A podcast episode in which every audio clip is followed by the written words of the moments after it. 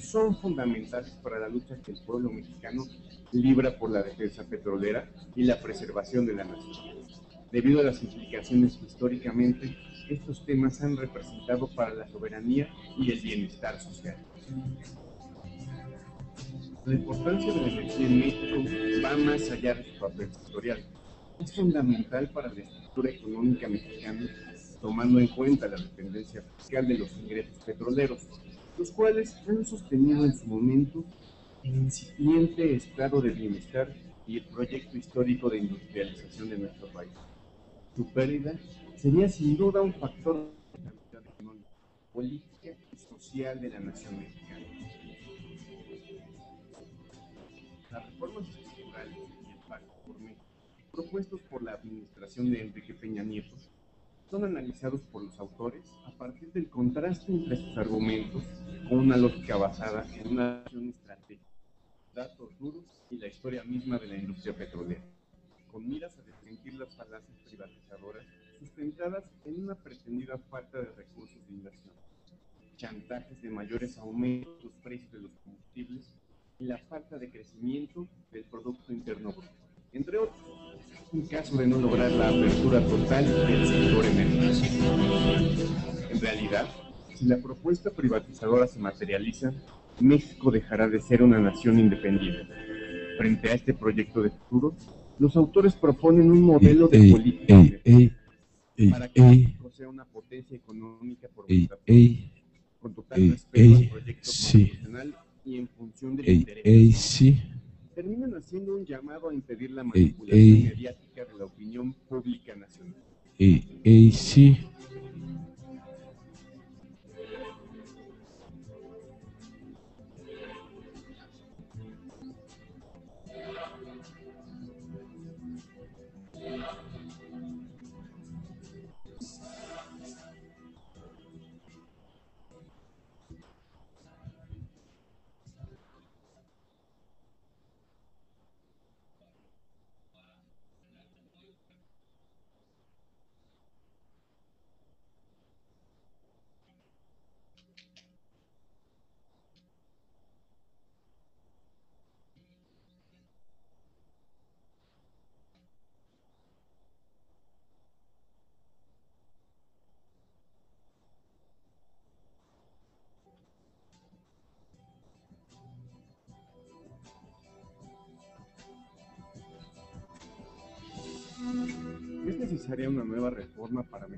Sector energético.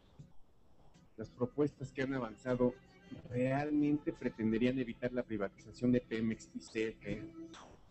Los cambios constitucionales y las llamadas reformas estructurales serán lo que realmente requiere el pueblo de México para mejorar su nivel de vida. ¿Cuáles son los intereses detrás de las reformas? ¿Cuál es el verdadero objetivo del llamado Pacto por México?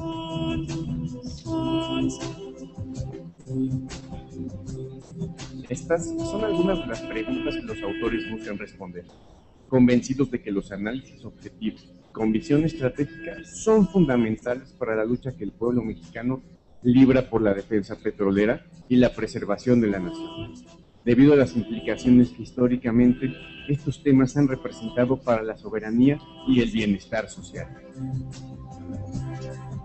La importancia de la energía en México va más allá de su papel sectorial.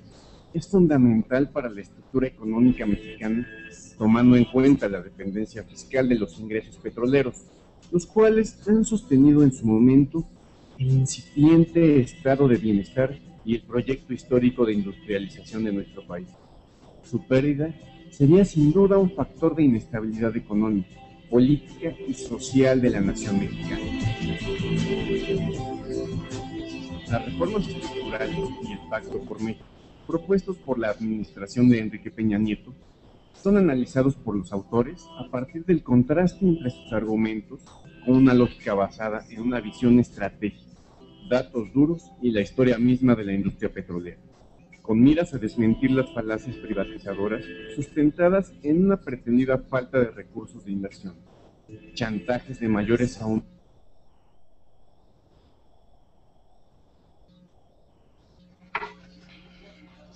con nuestro agradecimiento por su presencia el día de hoy en esta que será una, una reunión de trabajo como la pretendemos. Vamos a iniciar el programa con la participación, en primer lugar, del ingeniero Garicochea, al cual le pedimos que tome el micrófono. Gracias, licenciado. Agradecemos al senador Manuel Bartlett su anuencia incondicional, rápida, para rendirle este pequeño homenaje a nuestro querido compañero y maestro del Grupo Ingenieros PEMES Constitución del 17. El domingo 26 de mayo recibimos la lamentable noticia del descenso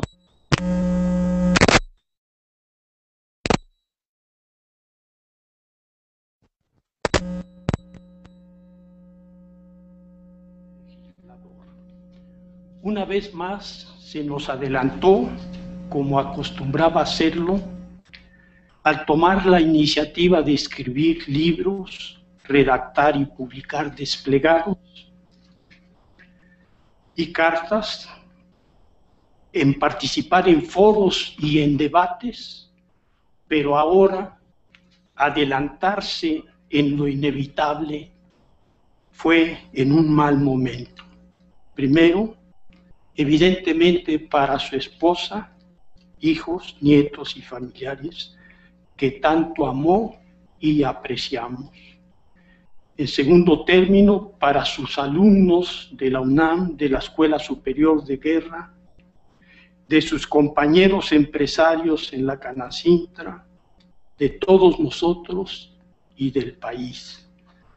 Porque es precisamente ahora cuando más le necesitamos, para defender con su pasión, sus conocimientos y sus principios técnicos, éticos y morales, nuestros recursos energéticos ante la codicia de propios y extranjeros.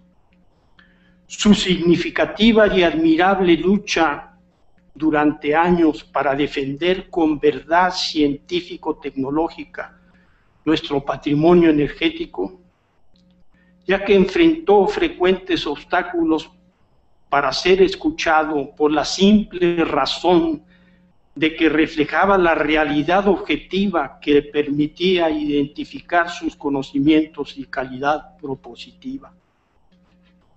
En lugares donde prevalece la omisión, la sumisión y la cobardía, la verdad no es fácilmente difundida y comprendida.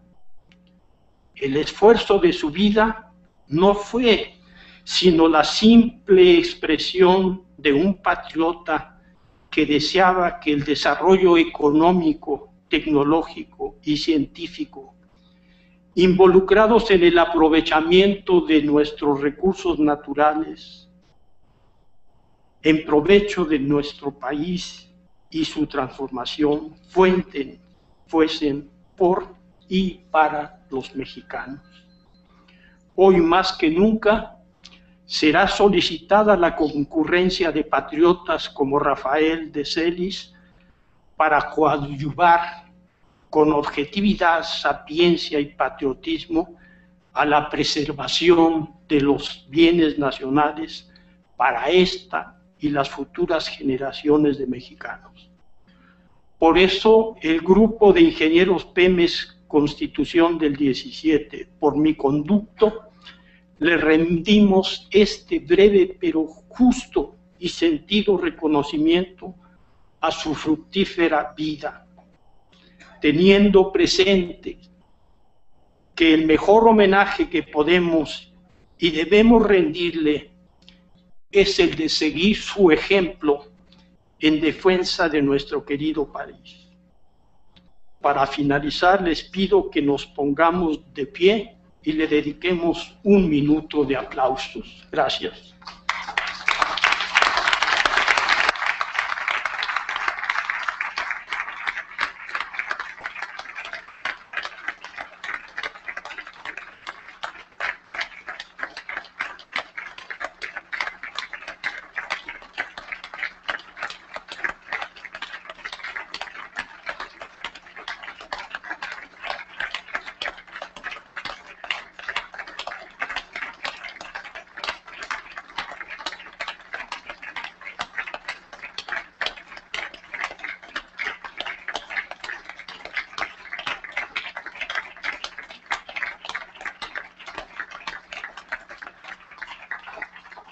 Muchas gracias.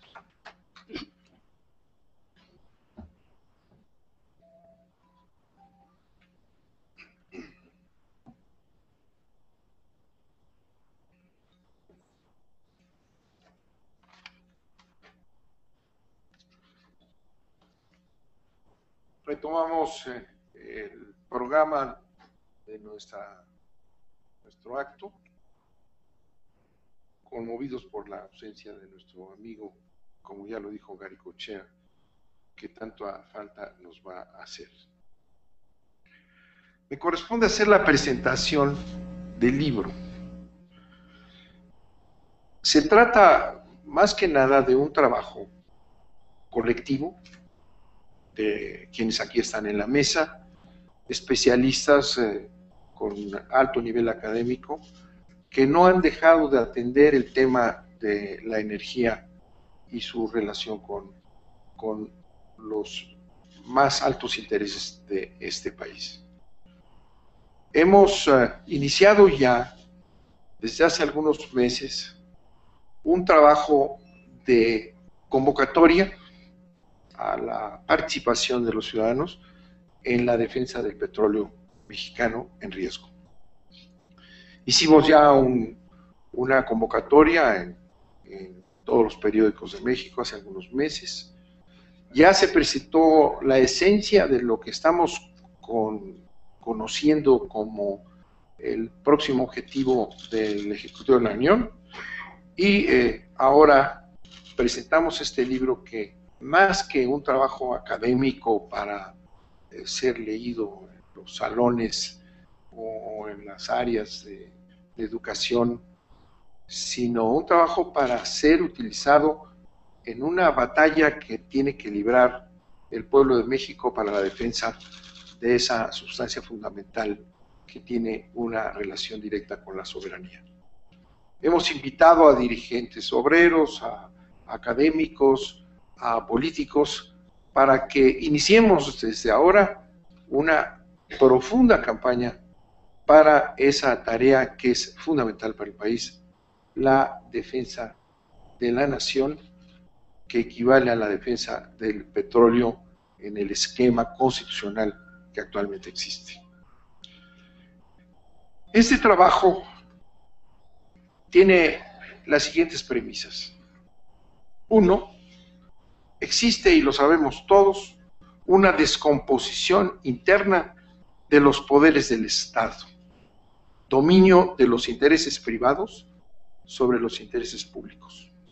Segunda, existe una clara, abierta interferencia de un poder externo, particularmente de los Estados Unidos de Norteamérica, para imponer su hegemonía en nuestra política energética.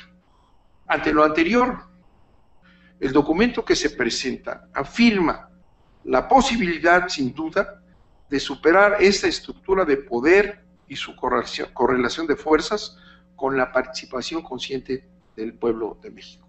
Es decir, esto no es algo que tenga que realizarse y que debemos de, y debemos de observar sin participar. Sí es posible, sí es posible si el pueblo de México hace su tarea y defiende sus intereses de tener esta poderosa correlación de fuerzas que está ya caminando hacia la entrega de este recurso tan importante. La política energética es determinante para la existencia de México como nación independiente. No es solo una actividad económica, no debe reducirse a conceptos de eficiencia empresarial o corporativa como lo manejan las tesis neoliberales, está de por medio la existencia misma de México como nación independiente. La política energética debe debatirse amplia y profundamente.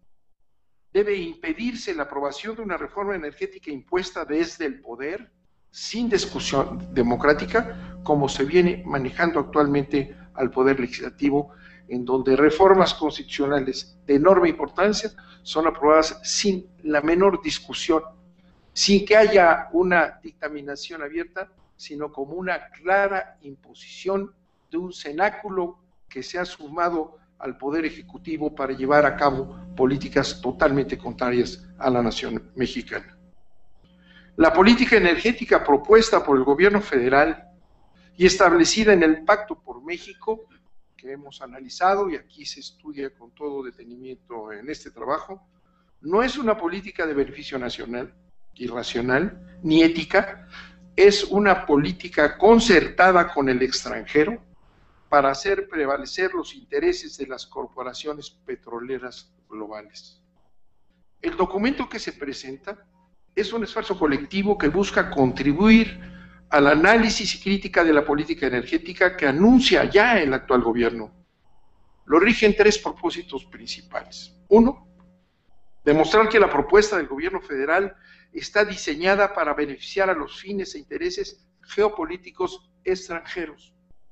Dos, advertir a la opinión pública que los graves riesgos, de los graves riesgos si se llega a adoptar la política energética que apunta ya el gobierno federal y demostrar que es posible, repito, una política de Estado para concretar los fines e intereses de México como debe de ser. Los propósitos de este libro no se agotan con su publicación, desde luego, ni con su debate de las ideas aquí contenidas. Se busca contribuir al desarrollo de una opinión pública informada y comprometida, fomentar la organización del pueblo de México en la defensa de sus legítimos derechos e intereses. Pensamos que nuestra aportación no se agota en la reflexión que es indispensable se requiere, insistimos una y otra vez, la participación de muchos más que buscan impedir la imposición de los intereses particulares y extranjeros en nuestra política energética. Repetimos, la política energética debe ser la columna vertebral de nuestra economía para un desarrollo nacional soberano.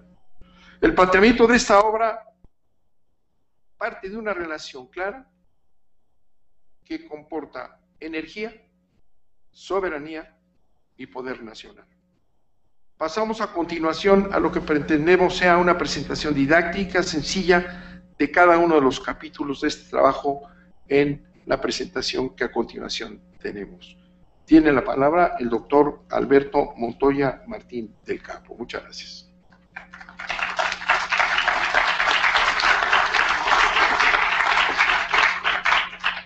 Muchas gracias me corresponde eh, ofrecer a ustedes una síntesis del capítulo primero, en donde se plantea el punto de referencia de las decisiones en esta materia. Y lo primero es establecer con mucha claridad que México debe ser una potencia económica, tecnológico-industrial por nuestros propios medios. México es una nación, no es una sucursal ni domicilio fiscal y operativo de corporaciones globales. Este proyecto histórico es la base determinante de la política energética que México debe seguir.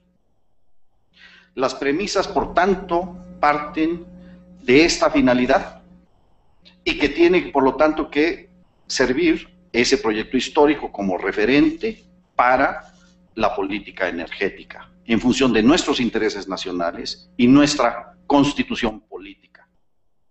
La política energética es de México y no debe ser una política energética definida en función del el interés geopolítico y energético de los Estados Unidos.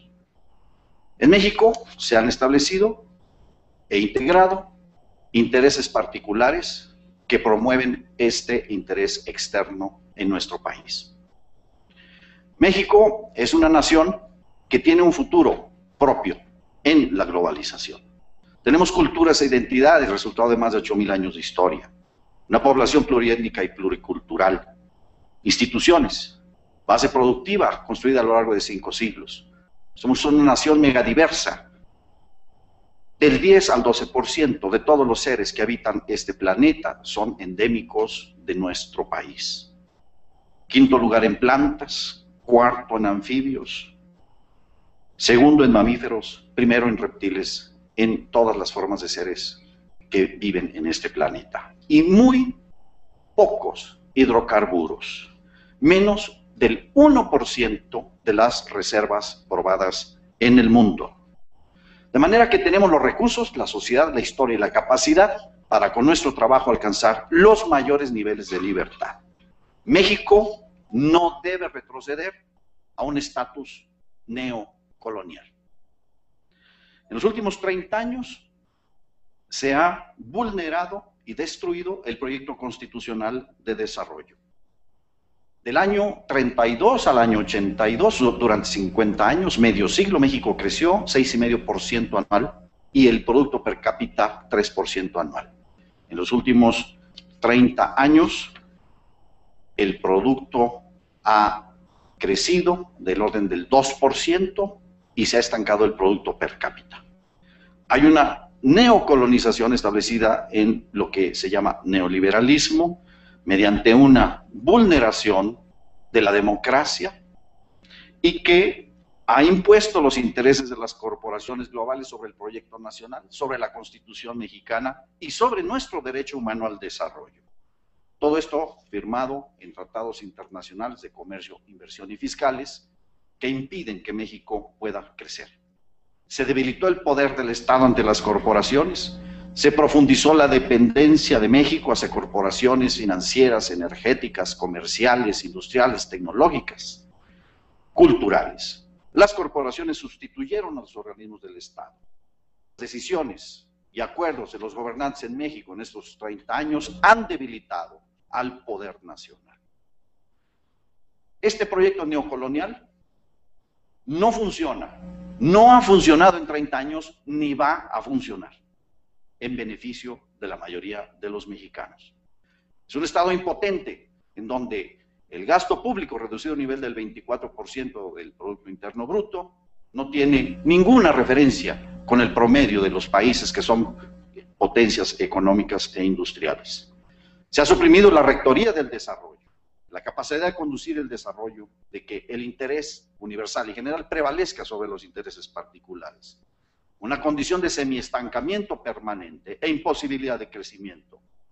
Una dependencia que no solamente afecta la capacidad del desarrollo de los empresarios nacionales, sino que también afecta de manera grave el bienestar de la gran mayoría de los mexicanos, traduciéndose todo esto en una violencia multidimensional, especialmente grave y sentida por los jóvenes que no tienen acceso a la educación, empleos con suficiente salario, una vida comunitaria con seguridad y con un desarrollo eh, cultural que les correspondería. Estos intereses globales son los que pretenden profundizar esta irracionalidad y esta injusticia mediante la apropiación total de la industria y de la renta petrolera. Ese es el tema de fondo, esas son las decisiones de fondo. En los últimos 30 años, la renta petrolera es la que ha beneficiado al capital financiero y ha sostenido este modelo que por sí mismo no se sostiene. En los últimos 12 años, Pemex pagó 647 mil millones de dólares de impuestos. Y se afirma con cinismo que México no dispone de recursos de inversión para el desarrollo de tecnologías y explotación de los hidrocarburos. Es la renta la que genera las divisas y es la que permite que funcione el gobierno sufragando entre el 30 y el 45, el 40% del gasto público. Todo esto con una sobreexplotación de los yacimientos. México hoy dispone solo de 14 mil millones de barriles de petróleo de reservas probadas, suficiente solo para nueve años de explotación a la actual tasa de extracción. Comparándolo con Venezuela, las mayores reservas del mundo, que tiene 297 mil millones de barriles de reservas para 90 años. De manera que México no tiene posibilidades de mantenerse como nación independiente si se consuma la grave amenaza que está ya comprometida de entregar esta renta y esta industria a los intereses extranjeros. Entonces, los mexicanos tenemos dos opciones la destrucción de la nación mexicana como nación independiente e involucionar a una condición de estatus neocolonial, o bien recuperar el proyecto histórico de desarrollo de los mexicanos.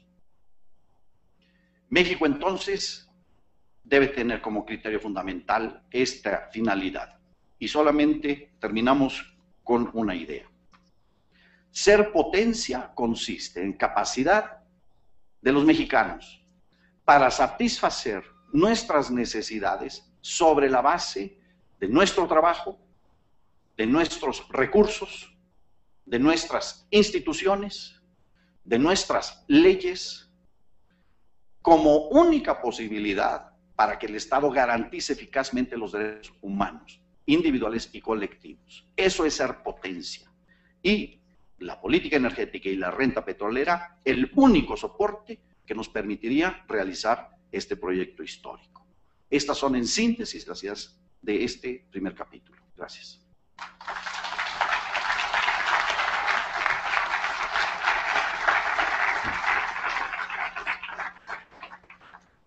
Bueno, muchas gracias. Este, buenas tardes, este, bienvenidos.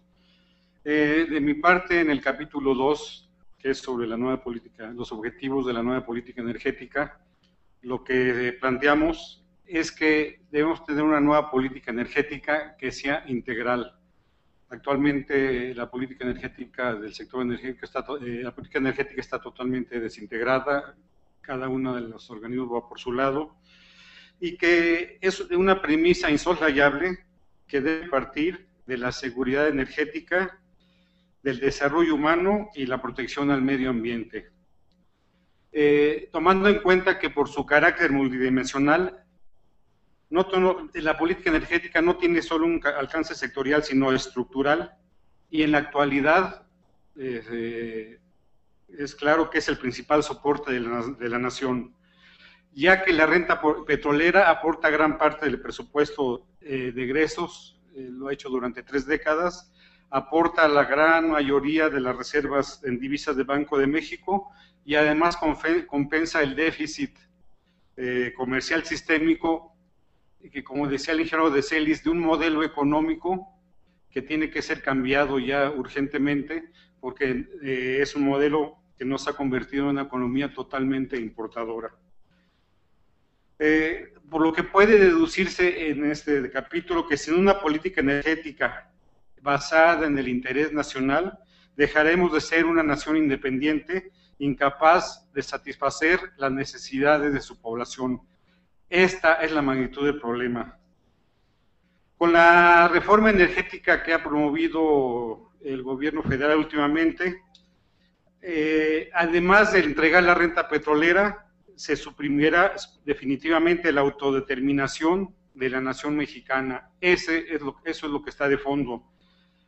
Para superar esta dinámica regresiva, se requiere un cambio en la correlación de fuerzas, pero sobre todo la superación de una colonización mental e ideológica que nos han impuesto y que nos ha postrado y que los medios de comunicación pues, han tenido mucho que ver con esto.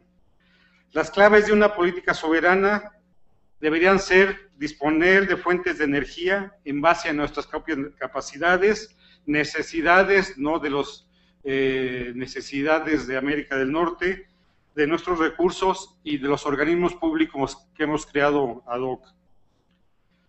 Sustentar la soberanía en estos organismos públicos es, es, necesario y hay que suprimir los contratos inconstitucionales llamados integrales de exploración y producción, resultado de la reforma eh, llamada reforma energética, que realmente es muy regresiva, del 2008. Los recursos naturales deben utilizarse exclusivamente para el desarrollo de la nación y no para la seguridad energética de algún otro país. La renta petrolera debe administrarse con independencia de Hacienda, bajo prescripciones de una ley de administración de la renta petrolera. Eh, pronto estaremos trabajando en una iniciativa al respecto. Para el desarrollo y evitar que siga representando una compensación de los ingresos que no tributan las corporaciones globales. También en cuanto a la producción, hay que producir los volúmenes necesarios de hidrocarburos, no lo que nos dicten otras naciones, y además dejarlos de, dejarlos de exportar compulsivamente. Hay que sustentar en los recursos energéticos el cambio de la economía política, que es un modelo totalmente empobrecedor y que nos hace dependientes, hacia el desarrollo del mercado interno y supresión de las lacerantes desigualdades sociales. La reindustrialización del país debe partir de la producción en, en, el sector energético de productos con valor agregado, es decir, petrolíferos y petroquímicos, y no en la importación como actualmente se hace. Muchas gracias.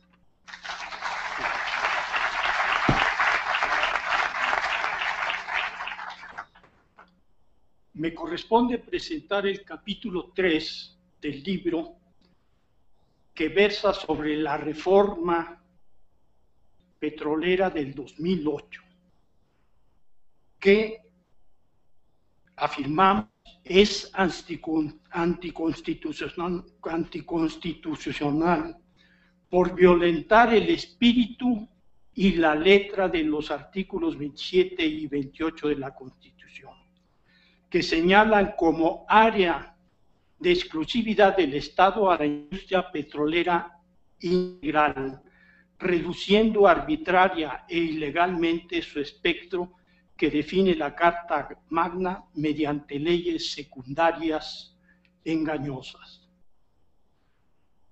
Es anticonstitucional porque mediante contratos se despoja a todos los mexicanos de su renta petrolera, que es la nación.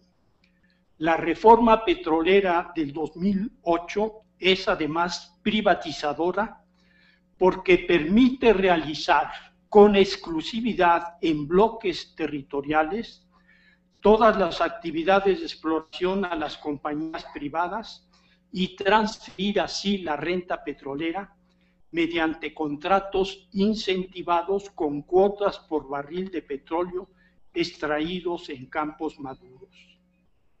Asociarse es privatizar. La reforma petrolera del 2008 es desnacionalizante, por estar definida en función de intereses geopolíticos y económicos de los Estados Unidos de América.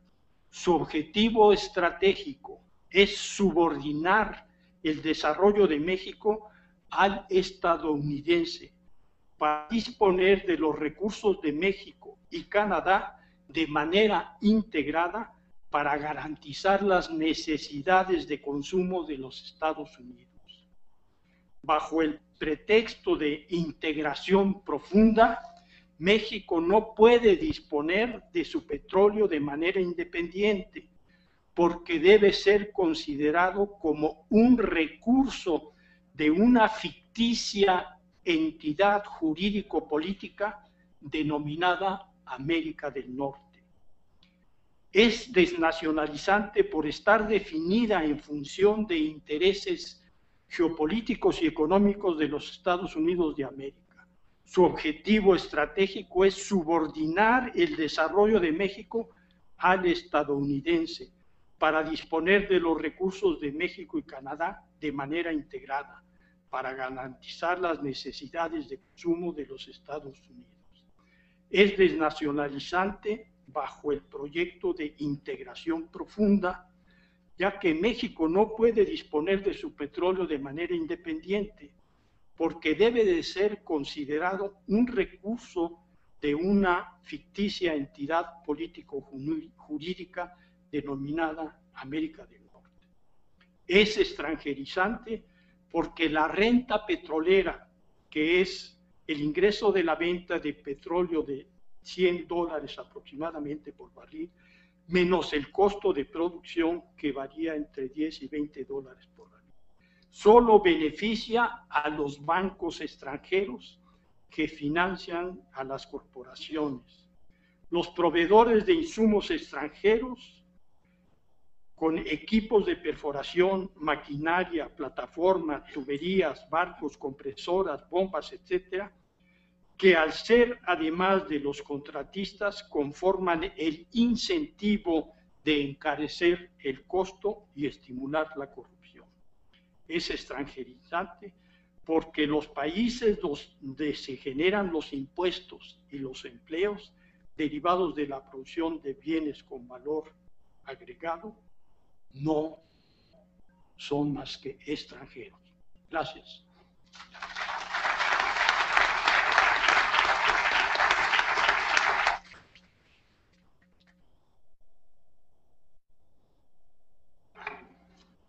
Buenas tardes.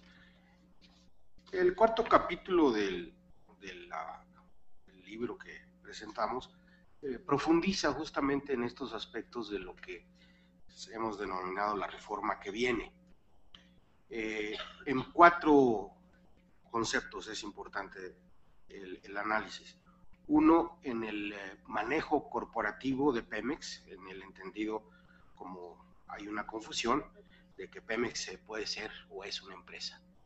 Eh, constitucionalmente Pemex no es una empresa, es un órgano público de interés nacional, estratégico. Eh, el segundo aspecto tiene que ver con el régimen de concesiones eh, vía, la, ley reglamentaria y posible modificación del artículo 27 constitucional. El tercer aspecto es ah, las alianzas estratégicas con empresas transnacionales, como se ha mencionado, y eh, finalmente los contratos para la producción de petróleo. Como ya se mencionó, la reforma del 2008 deslindó a Pemex de los principios constitucionales de la industria petrolera nacionalizada y sentó las bases para su privatización. La ley reglamentaria del artículo 17, eh, que reserva toda actividad a la nación, eh, se contradice con la ley misma de Pemex, en donde eh, se reconoce que toda actividad de la, del organismo es contratable y particularmente con las disposiciones administrativas del Consejo de Administración que eh, establece mediante acuerdos, eh, acuerdos populares, sin ninguna consulta ni mucho menos, eh, ciertas determinaciones para ofrecer contratos y inversiones a través de toda la red de filiales que, que tiene a su disposición. Es una manera de evadir este, esta responsabilidad también. El manejo corporativo, bueno, pues este, da justamente plenas facultades al Consejo de Administración, que eso es algo que, que prevemos que se, se, vaya a plantear, eh, que esta emisión de bonos eh, se lleve a cabo, que ya fue aprobada, pero que no se ha llevado a cabo de manera eh, descontrolada, como es frecuente, que esta autonomía de gestión obviamente le evite eh, cualquier responsabilidad jurídica y finalmente un proceso de privatización vía una asociación estratégica. Es decir, eh, históricamente, y esto ustedes lo conocen muy bien, ha habido un proceso de apropiación de la renta petrolera y de filtración de la renta a través del gasto público y del subsidio a las grandes corporaciones en materia fiscal, eh, y que esta reforma que viene intenta eh, perpetuar. Eh, por lo que respecta al régimen de concesiones, es el mismo caso. Ya que se abre la, la, la, ley reglamentaria del 27, abre la participación de empresas privadas para otorgar servicios a cambio, evidentemente, de renta petrolera. Eh, se busca, en este, en este caso, se buscaría eh, institucionalizar este proceso y eh, traspasar recursos inversionistas para justamente garantizar su participación. Es decir, pasamos de una figura de facto, de maquila, a una figura constitucional de participación abierta ya en toda la cadena petrolera. Eh, esto obedece, evidentemente, y lo vamos a ver más adelante, a un, no a una necesidad de la economía nacional para el desarrollo y para crecer a tasas del 6-7%, sino evidentemente a un requerimiento del mercado internacional y particularmente de nuestro principal socio. Las alianzas estratégicas con empresas transnacionales evidentemente se salen del, de este marco jurídico que está en la Constitución y eh, porque además eh, rompen con este carácter estratégico. el maestro Jalife lo ha reiterado muchas veces, pensar en petróleo es, no es un sector, no es una rama, es una actividad estratégica para los países.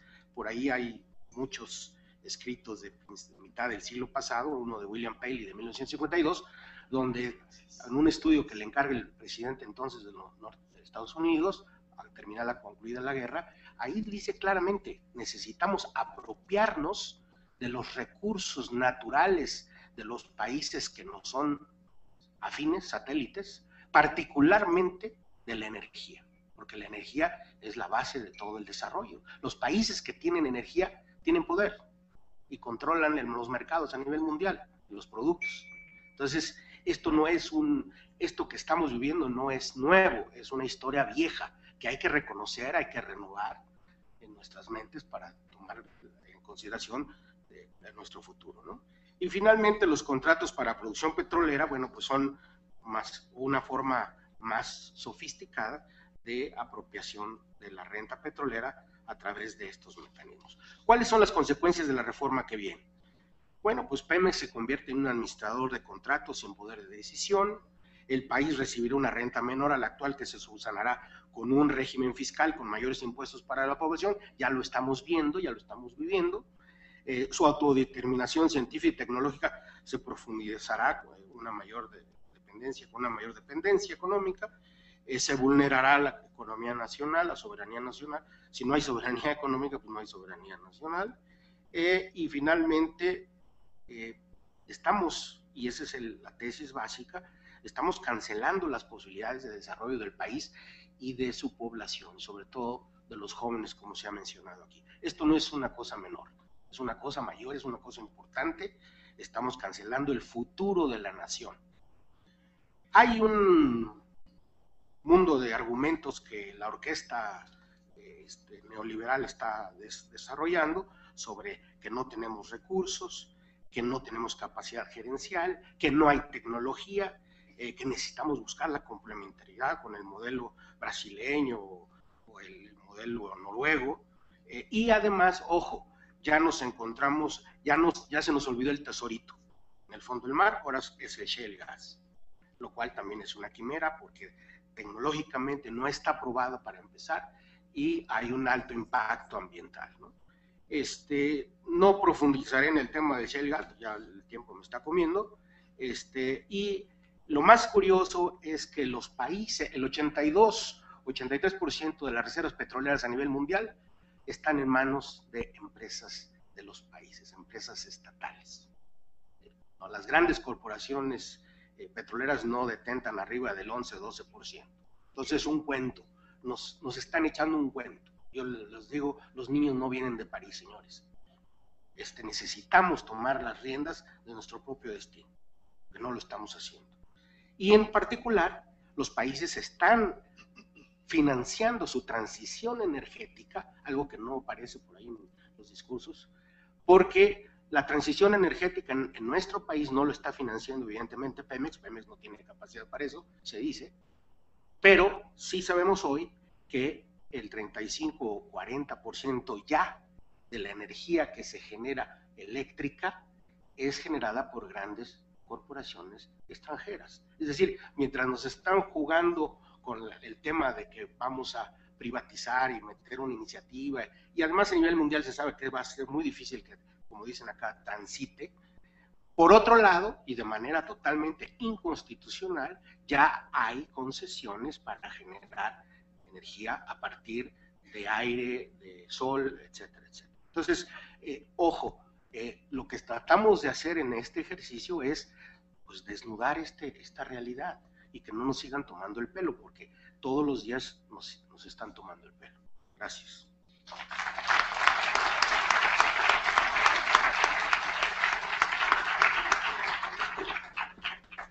Buenas tardes.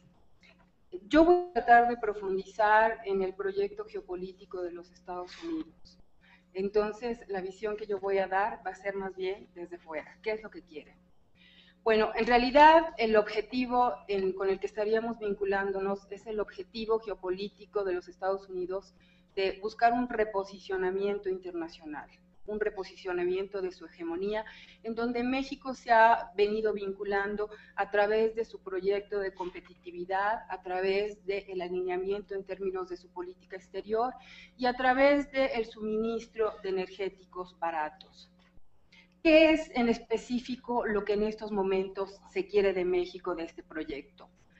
Se quiere justamente eh, afianzar la seguridad energética de los Estados Unidos, que no es nueva, ha sido desde hace muchos años, desde los 70, y a partir justamente sería de maximizar la producción petrolera de México. Hoy día se nos está diciendo que con todo el boom que tienen los Estados Unidos de gas, sobre todo, eh, nosotros vamos a dejar de exportar o vamos a perder un mercado en los Estados Unidos ellos tienen muy claro que no pueden alcanzar la autarquía energética. Y en realidad, si uno analiza el fondo de sus propuestas, el objetivo sería la consolidación de México como un abastecedor confiable. Sin embargo, hoy día hay una propuesta que es, digamos, el elemento novedoso que estamos viviendo en estos momentos y que sería el acceso a las reservas la propiedad de las reservas petroleras y gaseras de México. ¿sí? Es decir, esto es la añoranza que tienen las transnacionales desde que concluyó la nacionalización petrolera y es el momento en que ellas buscan retornar justamente a controlar la propiedad de estos recursos. ¿Cuáles son los instrumentos de que, eh, digamos, ahorita piensan eh, basarse para lograr este objetivo? Uno, algo que no es nuevo, es el proyecto de integración energética de América del Norte, que se inicia con el Telecan y que ante 20 años de esfuerzos frustrados por parte de la industria petrolera de los Estados Unidos, consideran que hoy día ha llegado el momento justamente de acceder para su industria a los recursos petroleros y gaseros de México. Eso es lo que en estos momentos se maneja en los Estados Unidos. Concretamente está el proyecto de independencia energética. Se, maneja la idea de convertirnos los tres países, Canadá, Estados Unidos y México, en una región que abastezca este planeta, una región en donde se desarrolle un enorme potencial productivo, sobre todo, este, digamos, de recursos fósiles. Y un tercer elemento que yo colocaría aquí y que deliberadamente parte de la estrategia está tratando de, eh, digamos, desafanarlo de la propuesta de reforma energética es la cuestión del acuerdo de yacimientos transfronterizos. ¿Qué se busca con este acuerdo? Un acuerdo que ya fue sancionado por el Senado mexicano, que aparece en el diario oficial de la Federación el 22 de mayo del año pasado, y con este acuerdo, justamente, la industria petrolera de los Estados Unidos buscaría justamente acceder, ¿verdad?, a la producción de los yacimientos compartidos.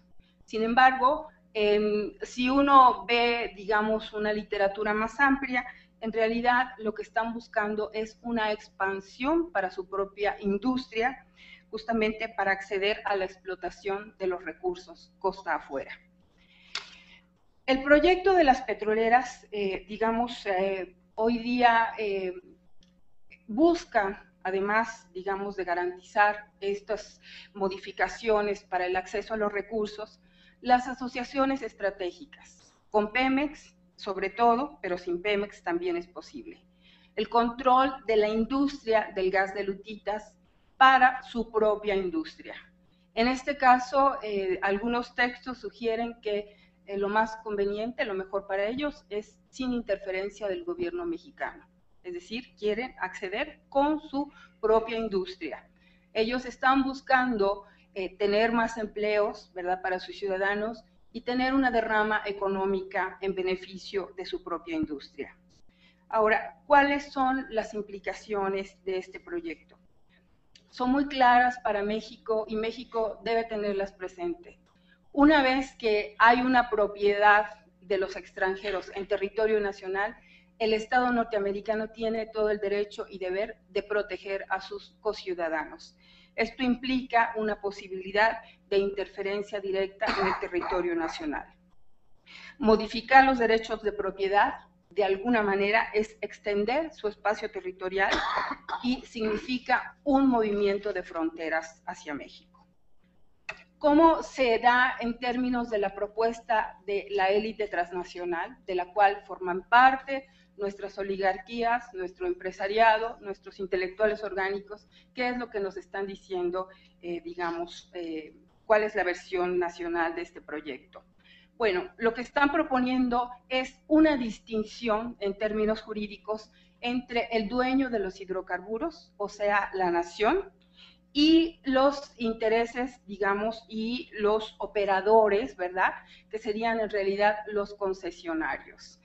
Esto lleva de alguna manera una discusión a un espacio en lo que es el common law o el derecho anglo, ¿verdad? Y justamente es una discusión en donde se busca de alguna manera que se inserte el debate nacional, ¿sí? Es decir, llevarnos a este debate de una manera inducida eh, y interesada. Em, en esto, su propuesta en realidad tendría el objetivo de buscar el acceso a un amplio abanico de operadores.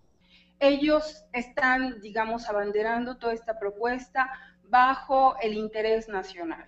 El interés nacional que estaría apoyado en una supuesta búsqueda de seguridad energética, ¿verdad?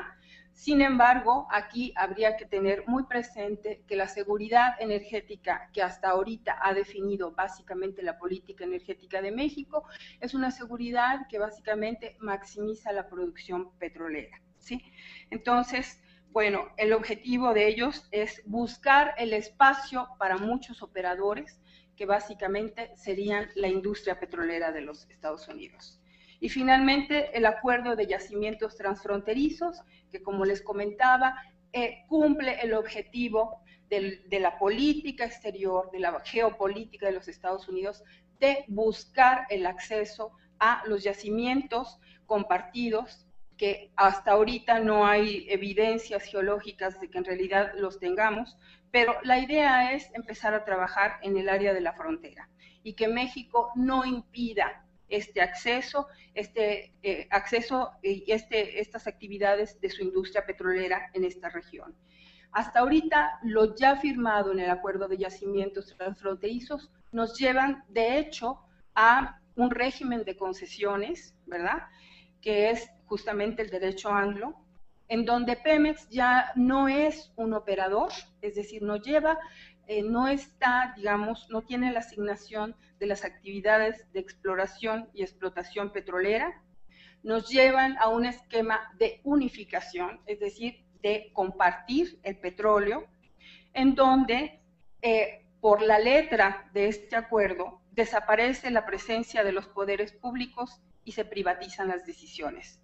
Su redacción lleva a pensar que el administrador de estos recursos va a ser la industria petrolera de los Estados Unidos y que su gobierno, es decir, los Estados Unidos, decidirán unilateralmente, independientemente de la posición del gobierno mexicano. Gracias.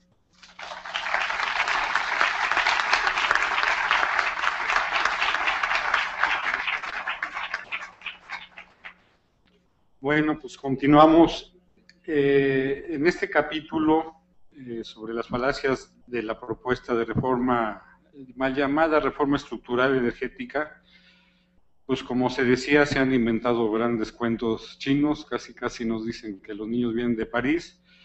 Y aunque no se conoce todavía esta propuesta en concreto, todavía eh, pues, la prometieron para este primer este semestre, ahora dicen que julio, agosto, y ojalá nunca la hagan.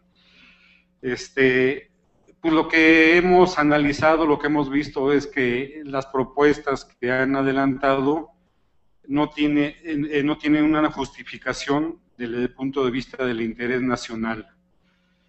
Estas reformas han sido promovidas, eh, las llamadas estructurales, principalmente por organismos internacionales, como el Fondo Monetario Internacional, el Banco Mundial, la OCDE, que ya todos sabemos cómo funcionan y los diversos funcionarios que han venido ya de gira a México en este año, así tangentemente han propuesto este tipo de reformas, sobre todo la joya de la corona, que sería la reforma energética.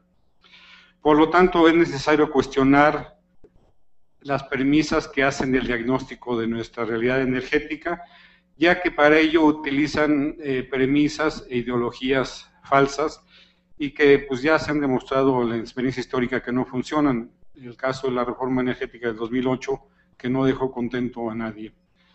este, analizamos estas falacias. Una de ellas, por ejemplo, dice la supuesta falta de recursos para la inversión por parte del Estado mexicano. Este es uno de los principales argumentos que dan, que no tenemos dinero, que México ya no es capaz de invertir, que tienen que ser las empresas extranjeras. Eh, la realidad es que se ha utilizado Pemex para garantizar empréstitos extranjeros y sobre todo lo que se ha recibido se ha ido en el gasto corriente del gobierno federal. Eh, pues tuvimos uno de los grandes yacimientos más grandes del mundo que fue Cantarel, casi todos esos eh, recursos que recibimos se fue en gasto corriente. se ha llevado al organismo una falta, a una falsa condición de pérdida de rentabilidad y esto de manera deliberada para legitimar la supuesta necesidad de sustitución por empresas privadas extranjeras. Esta es una gran falacia. Eh, la realidad también es que Pemex tiene altas ganancias, pese a la corrupción, a la deficiente administración y las transferencias a, organismos como el sindicato petrolero. Nomás hay que recordar que en 2012 Pemex ya aportó más de un billón, un millón de millón de pesos al fisco. Otra falacia dice que Pemex es una empresa en quiebra, con déficits y grandes pérdidas como en la refinación y el pasivo laboral. La realidad es que se ha creado un estado contable virtual de empresa en quiebra, no es un estado real, esto es un, un modelo totalmente neoliberal eh, las pérdidas en refinación y el pasivo laboral son virtuales en mayor parte. Esto lo explicó el propio director general de Pemex que, eh, que salió este, este, año en varios eventos que dio a finales de 2012. Por lo tanto, la quiebra de Pemex es falsa, es totalmente este, un estado contable inventado.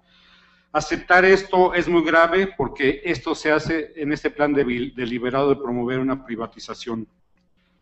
La otra falacia es que Pemex es un organismo ineficiente y la privatización de la explotación de los hidrocarburos generará beneficios superiores a su explotación por un organismo del Estado mexicano.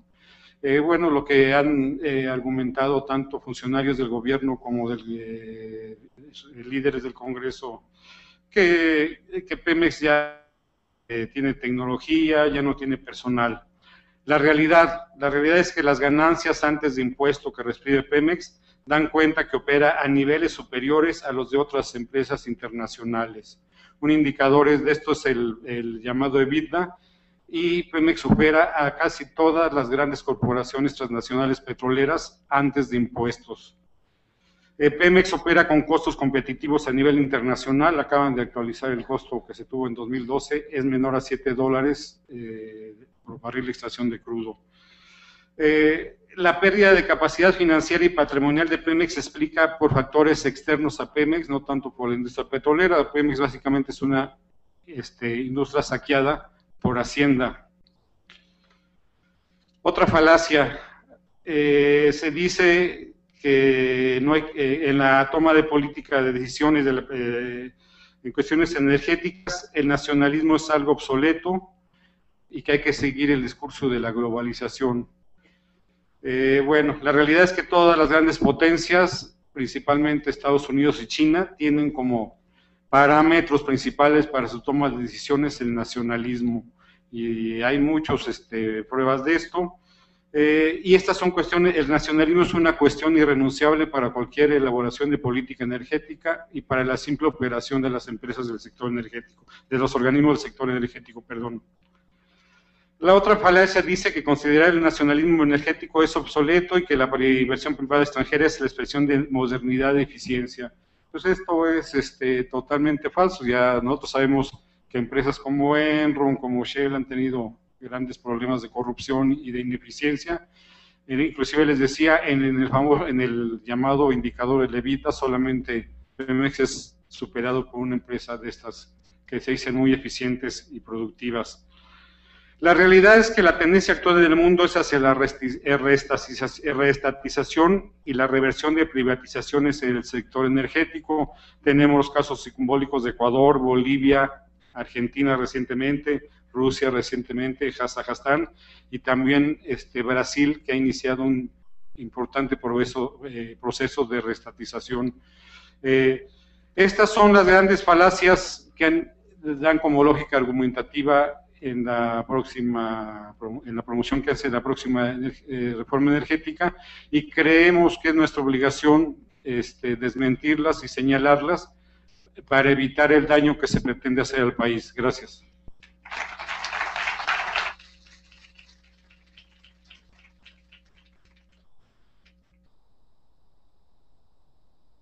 Muy brevemente, las implicaciones económicas de esta reforma que viene, pues son más que evidentes. Eh, hemos desarrollado un modelo de aperturista que ha eh, cada vez cancelado las posibilidades del desarrollo propio, particularmente de agregar valor de desarrollo industrial, no, se diga el campo, nos ha convertido en un país eh, profundamente importador. Importaciones que en buena medida se compensan con el ingreso petrolero. Y justamente si lo que cancelamos es el ingreso petrolero, algo que no nos explica es por qué se impone esta apertura, esta privatización soterrada de, Pemex, cuando justamente no vamos a contar con las divisas para mantener este modelo. O sea, eh, los quienes operan este modelo están operando en contra, siquiera están cuidando sus propios intereses. Es más, 30 eh, centavos de cada peso que gana un burócrata, pues ya no van a existir. Entonces, ¿cómo va a mantener su salario? Y aquí es donde uno se pregunta, bueno, ¿qué lógica existe detrás? Históricamente, en los últimos años, o desde que empezó la explotación salvaje del petróleo en este país, a principios de los 80 y derivado además de la crisis petrolera mundial, el, el déficit de pues ha sido cubierto justamente con eh, el, excedente petrolero. Eh, es decir, nos hemos convertido en una potencia exportadora. Eso es lo que, lo que dicen, pero en realidad nos hemos convertido en una potencia importadora.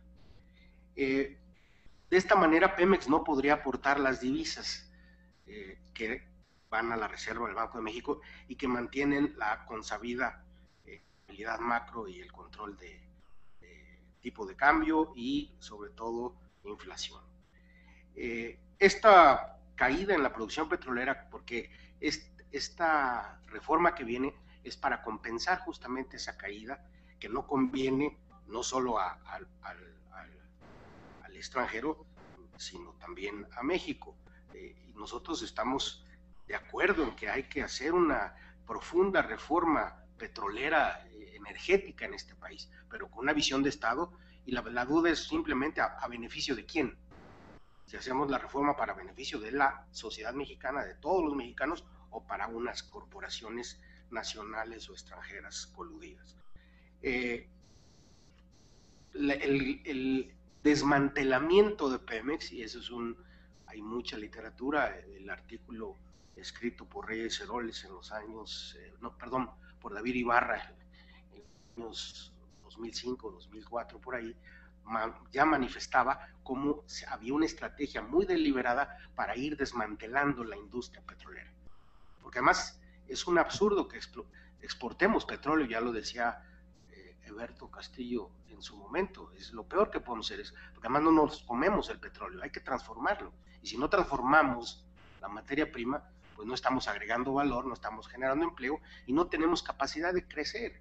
No lo hemos hecho los últimos 30 años con este modelo este modelo ya no da. Y justamente el petróleo, si ustedes revisan la literatura de los últimos años, en países donde definen que el petróleo es la piedra para, de toque para la transformación de, esas naciones.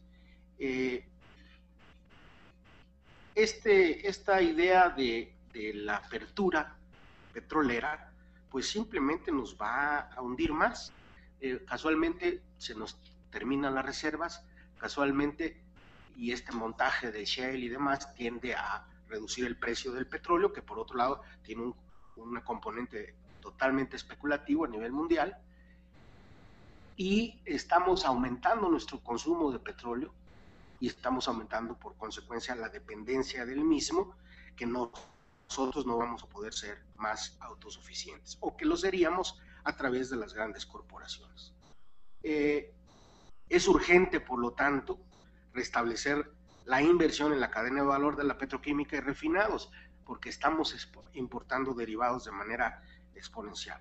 Y además, este discurso de que con la privatización de Pemex van a bajar los precios de los combustibles y más aún el precio de la energía eléctrica verdaderamente este, es, increíble, ¿no? O sea, que, intenten eh, eh, hacernos con esta idea.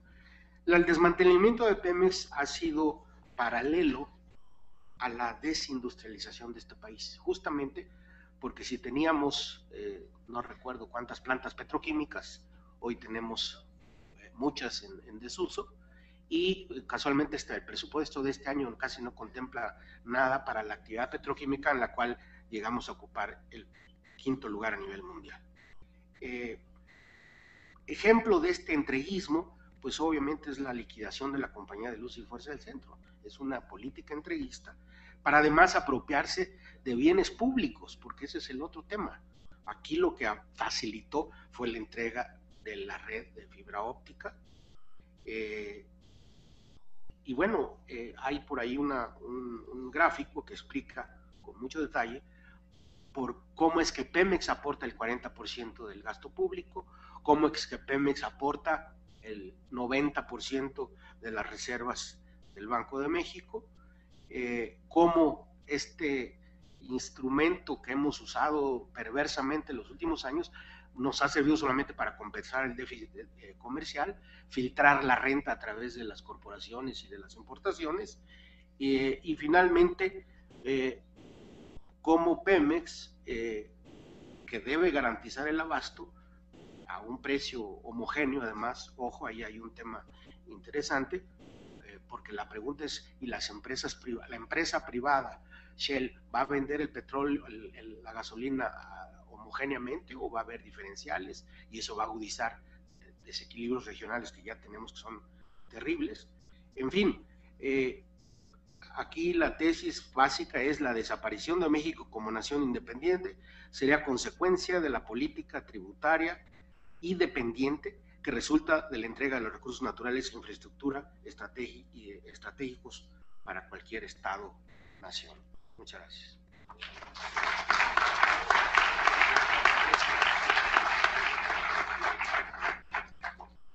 Ahora bien, ¿cómo se implementa en México este proyecto geopolítico de los Estados Unidos? Nosotros tenemos la propuesta de que justamente el, proyecto se está concretizando a través del Pacto por México y la Estrategia Nacional de Energía. ¿Por qué? Veamos solamente algunos de los compromisos. Compromiso 55 que nos señala que Pemex es una empresa pública de carácter productivo, sin embargo, nos dice también, se dotará de reglas de gobierno corporativo y de transparencia. Esto justamente es la transición hacia un esquema privado. ¿sí? Pemex es un organismo público descentralizado. Esta cuestión jurídica es importante tenerla presente. El compromiso 54, por ejemplo, nos señala que los hidrocarburos seguirán siendo propiedad de la nación la nación recibirá la totalidad de la producción. Sin embargo, cuando uno entra a, eh, digamos, a las nuevas modalidades o a la sofisticación de los contratos petroleros, esto de alguna manera se puede sustituir con contratos riesgo, inclusive con la posibilidad de dar preferencia a las transnacionales en la compra de los hidrocarburos una vez que han sido producidos. Es decir, puede haber transferencia no solamente del valor del crudo, sino de renta a través de diferentes modalidades de contratos. ¿sí? En conclusión, esto, el, el Pacto por México, consideramos que es un tránsito de Pemex hacia un modelo privado y que es la posibilidad de incorporar a privados bajo diferentes modalidades que accedan a el valor de la producción petrolera y a la renta de la misma. En cuanto a la Estrategia Nacional de Energía, que es, digamos, una propuesta de planeación energética del gobierno mexicano. Aquí hay tres supuestos sobre los que se basa esta propuesta oficial. Uno, que como ya se había mencionado, hay una situación de reservas nacionales en crisis, México se puede convertir en un importador, hay una alta demanda que realmente no se sustancia de dónde se sacan las cifras, pero se supone una alta demanda. Y también hay un supuesto de grandes reservas por explotar, recursos no descubiertos. Entonces, sobre estas bases se plantea la propuesta que, por un lado, buscaría promover a la inversión pública en exploración, explotación de hidrocarburos a través de maximizar el valor económico. En esto hay que tener presente que la maximización del valor económico en realidad ha sido la estrategia de la maximización de la producción petrolera. Una vez más, converge el proyecto de los Estados Unidos de buscar la maximización de la producción nacional con el objetivo de maximizar el valor económico. Y segundo, buscar la promoción de mercados eficientes de alguna manera es el incorporar el esquema de privatización, abrir espacios para la inversión privada y garantizar la rentabilidad de esta inversión privada. ¿sí? Eh, y finalmente, eh, ya de alguna manera comentó Eberto Barrios que las empresas estatales hoy día tienen una tendencia subrayo tendencia, ¿no? porque algunos medios nos están sugiriendo que hay inversión extranjera, que en efecto la hay en todos los países, pero esta es una tendencia a nivel internacional hacia la reestatización. Tiene que ver no solamente con la importancia estratégica, que no es solamente un bien, del petróleo, pero esto, eh, digamos, está concretando sobre todo en países de América Latina, a través de modificaciones de regímenes fiscales, a través de modificación del tipo de contratos que muchas de estas empresas que llegaron a ser privatizadas, en donde se dio la apertura de manera brutal, eh, modifican eh, contratos y modifican el tipo de asociaciones estratégicas. En estos casos, en América Latina les ha dado la posibilidad de recuperar renta petrolera que ha ido desde un 50 hasta un 80%. Es muy importante este, digamos, esta posibilidad de lograr el control estratégico porque tiene un impacto en variables económicas fundamentales como es la renta petrolera, el dominio eminente, ¿verdad? Y la soberanía nacional. El dominio eminente es algo que hay que destacar porque al recuperar otra vez el control de sus empresas nacionales tienen la posibilidad o han tenido la posibilidad estos países que ya nos mencionó Eberto de recuperar el control estratégico, de tener un proyecto nacional, un impacto multiplicador en su economía y tener realmente la posibilidad de soberanía. Gracias.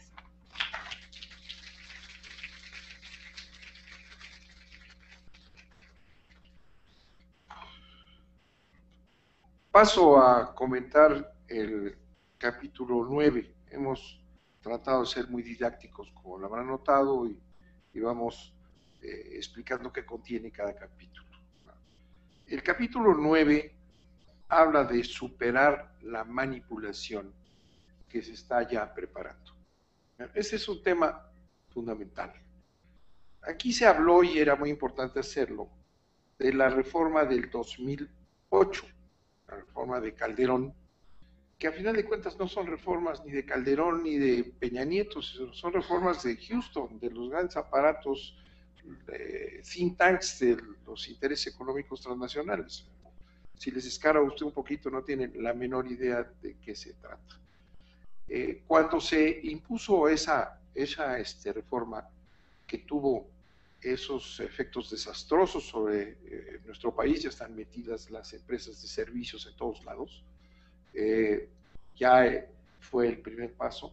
Este es, estamos esperando el segundo paso que va ya a dar al traste a lo que es toda la estructura legal básica de, la explotación petrolera mexicana, reconocida como espléndida y ejemplar a nivel mundial, que es el sentido, la propiedad, que es el primer avance revolucionario de la Constitución de 1917, la propiedad del subsuelo, y dos, la entrada ya de las transnacionales, que es el rompimiento del otro principio, que es la exclusiva explotación del petróleo por el Estado mexicano y sus empresas públicas. Nos preguntábamos qué pasó en el 2008. En el 2008 se dio este paso. Decíamos, ¿por qué eh, ese, ese, ese principio tan importante para la nación mexicana, el nacionalismo petrolero, el petróleo mexicano, esa, esa este, fecha, 18 de marzo, que festejábamos cada año con un gran entusiasmo, presentando esa, esa este, auténtica epopeya de, México, haber logrado echar para afuera a las empresas más importantes de los países hegemónicos, ingleses y norteamericanos. ¿Qué pasó? ¿Por qué eh, lograron trastocar esos principios esenciales en esa reforma del 2008? ¿Por qué lo lograron? Y no pasó nada. No pasó nada. ¿Dónde decíamos, dónde están o dónde estuvieron el sindicato petrolero? Ya sabemos que esos no necesitaban ninguna explicación. O la CTM, que fue esa gran central que contribuyó a la, a la de la nacionalización del petróleo. ¿Dónde estaban los grandes defensores de la nacionalidad mexicana?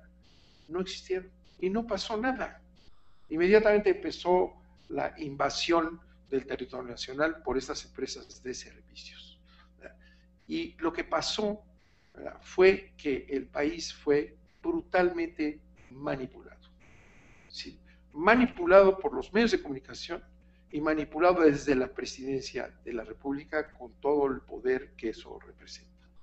Los principales medios de comunicación y las televisoras engañaron a la población mexicana, obviamente junto al presidente y los partidos que lo apoyaron, porque esta reforma la votaron favorablemente el PAN, el PRI, el PRD, y aquí están todavía pululando los que jefaturaron esa operación en la Cámara de Diputados en la Cámara de Senadores.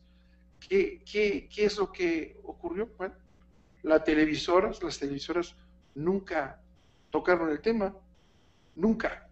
Lo único que nos defendió, y esperemos que nos siga defendiendo, es el canal del Congreso. Se abrió forzadamente, eh, se abrió un, supuesto debate, porque las fuerzas izquierdas tomaron, las, eh, tomaron la Cámara de Diputados y se obligaron estos partidos ya conhibidos para votar, se obligaron a hacer una, un proceso de, de análisis no de debate, porque la, hasta, hasta eso está manipulado. Durante casi dos meses se discutió el tema de la, eh, de la industria petrolera como nunca se había hecho. El gobierno presentó a sus epígonos y a sus representantes y participaron muchísimas gentes de alto nivel, que los convocaremos nuevamente, y fue derrotado absolutamente el proyecto de Calderón y secuaces fue derrotado. Pero eso no se supo en la opinión pública. Eso no, trans, no, no, no, no, no permitió que, la, que los mexicanos lo supieran, porque se dio el engaño. El engaño desde el poder. Lo más grave que puede tener un país es un presidente que traicione engañando a su propia población. Bueno, eso que pasó entonces es igualito a lo que está ya ocurriendo. ¿verdad? planteamientos aquí y allá, comentarios a nivel internacional, la prensa internacional apoyando la maravilla de, este proyecto que está en curso, aplaudiendo obviamente a Peña Nieto, ya está preparándose una, todo un camino igualito al anterior, porque lo repite, eso, eso como les decía yo, está diseñado en otro lado. El PRI reforma rápidamente sus, estatutos, sus principios, el PRI. Lo hizo la vez pasada y ya lo hizo esta vez, otra vez, y ya están preparados los instrumentos para engañar al país, la manipulación. Y ahora es más grave, porque ahora con el pacto eh, que le llaman por México, las cosas ya ni se discuten en el Congreso. Han aprobado una tras otra reformas constitucionales, unas graves, otras, otras sin ningún valor, sin dictámenes, los, llegan los dictámenes al, al, instante, no se les da lectura porque se supone que ya los leyeron, 400 hojas en, en, en cinco minutos, no se discute el pacto por México, es la suprema sabiduría anticonstitucional, antidemocrática, y votan estos tres partidos eh, uno tras otro y aprueban reformas constitucionales. Y están listos para volverlo a hacer. Ya viene la energética, dicen. Lo mismo está, está en el pacto. Está en el pacto y hay un compromiso de tres partidos que juntos hacen una mayoría necesaria para cambiar la constitución sin ningún análisis. Esto es lo más grave, porque engañan a la población, engañan a los mexicanos, porque saben que los mexicanos no quieren que se apoderen los extranjeros del petróleo.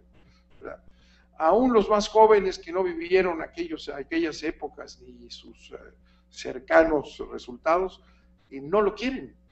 Puede hacer cualquier encuesta y le va a decir que no quieren que los norteamericanos se apoderen del petróleo mexicano, que es lo que va a hacer. Y como saben muy bien que la opinión pública, si se le deja y se le permite, va a estar en contra, entonces mejor que no se enteren. Y ahí están las televisoras, intocadas por la reforma esta de telecomunicaciones, ahí están para servir a estos intereses.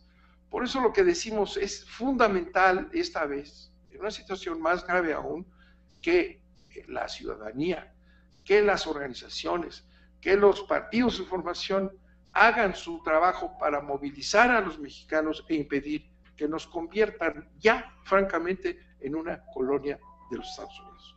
Ese es un capítulo fundamental, luchar contra la manipulación. Si no hay una participación social, ciudadana importante en todo el país, lo van a hacer. No, no son totalmente insensibles. La reforma educativa es un ejemplo. Meten en la Constitución de la República un engendro en el artículo tercero que establece que el cambio de esta pésima educación que tenemos va a ser a través de la evaluación. A través de la evaluación se va a lograr todo. Eso, eso dice el artículo tercero, cuando la evaluación es un sistema totalmente contrario a nuestro, a nuestro principio del, artículo tercero, que es educación para todos, la evaluación es educación para los mejores. Ya se les levantaron, ya salieron los profesores en el sur, en la parte más pobre del país, a decir que eso no sirve, cosa que es cierto. Ya cambiaron el tono de su discurso amenazante, ya no han enseñado nuevamente a sus legiones de policías. Hay ahí una cierta reconsideración el petróleo es muy grave. Tener aquí a las transnacionales es lo peor que nos puede pasar. Necesitamos realmente vencer la manipulación que ya está en curso. Muchas gracias.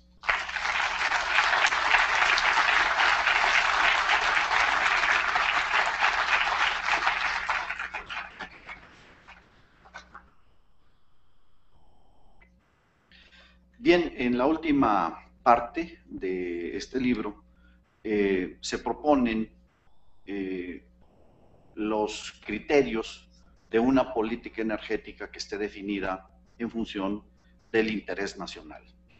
Y esta definición parte de ciertas tesis generales. En primer lugar, debemos aumentar el poder nacional. No hay soberanía sin una autodeterminación económica. El sector energético es la columna vertebral. Sin eso no hay soberanía posible en este mundo globalizado.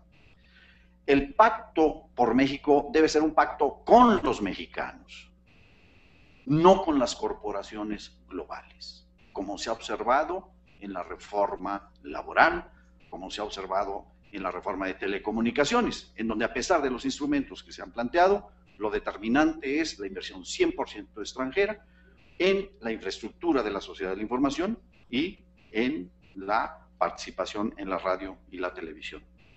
México debe tener una política energética en función del interés nacional y por lo tanto la constitución se debe respetar y la renta petrolera se debe destinar a la inversión.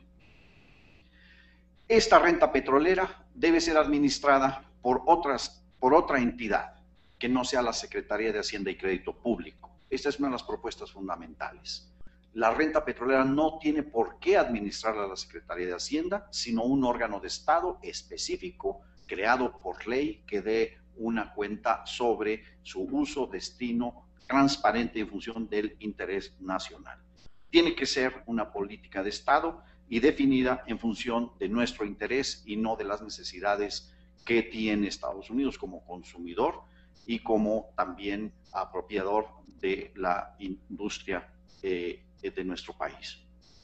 Tenemos que tener ciertos principios muy claros de carácter irrenunciable, como lo ya se mencionó, la riqueza de los sociales de la nación, la soberanía energética es condición de soberanía nacional, la constitución debe de prevalecer sobre los tratados económicos internacionales, debe de garantizarse esta soberanía económica, política y militar de la nación, hacer prevalecer el interés de México y dar vigencia a una cuestión que está negociada en el Tratado de Libre Comercio de América del Norte y que muy eh, eh, significativamente se ha olvidado.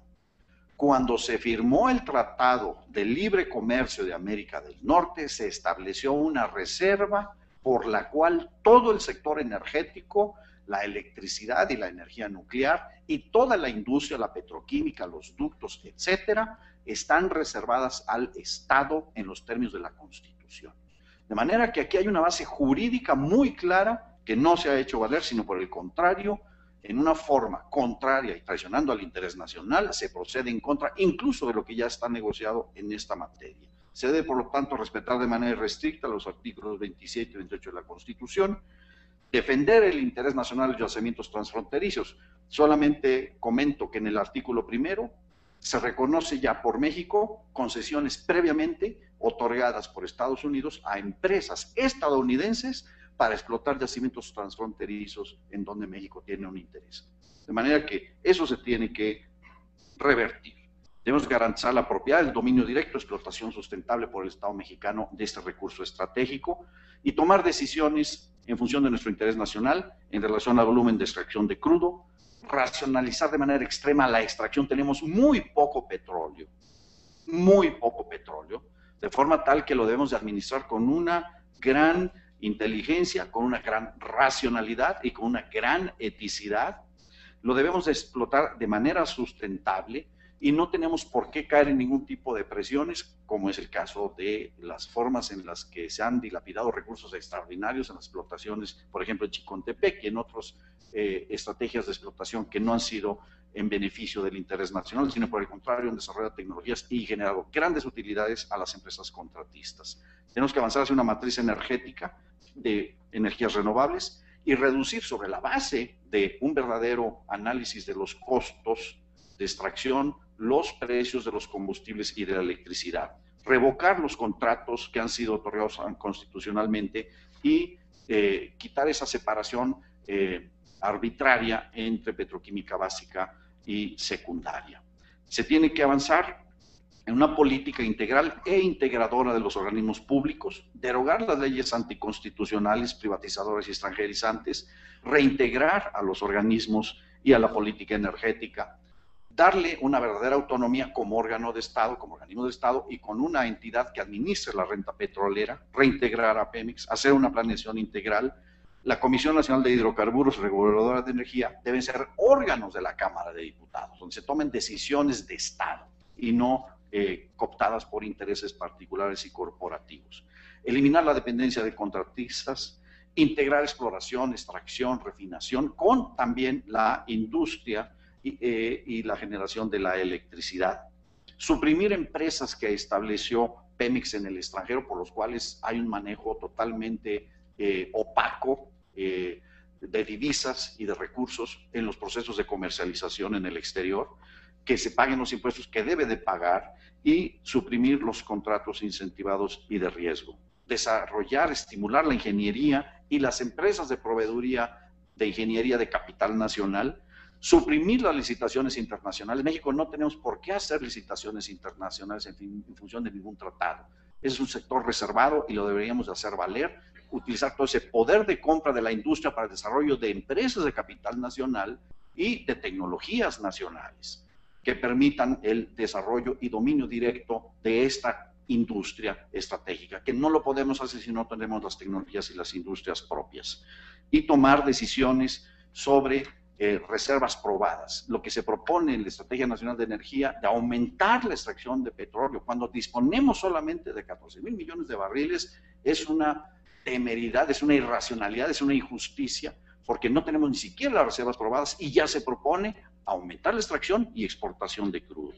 Todo esto debe generar los criterios de la planeación y de la inversión eh, en el sector energético eh, debemos de aumentar las eh, reservas probadas, por lo menos un horizonte inmediato, por lo menos de 20 años, hacer esta explotación racional, eliminar la importación de gasolina y de refinados, evaluar y explotar las reservas en aguas profundas y de lutitas cuando dispongamos de las capacidades tecnológicas propias, incorporar nuevas fuentes de energía renovables y trabajar en una transición energética con los recursos actuales para las eh, energías eh, renovables. Al mismo tiempo, hacer un gran esfuerzo en la demanda en cuanto a ahorro de energía, aumentar la capacidad de uso de la energía solar. México tenemos un gran potencial extraordinario de energía solar y que no se está este, utilizando y que en cambio se ha entregado una serie de concesiones de empresas extranjeras, ferrocarriles eléctricos, automóviles diseñados con un uso más eficiente, microautos y motocicletas, aerogeneradores, tranvías,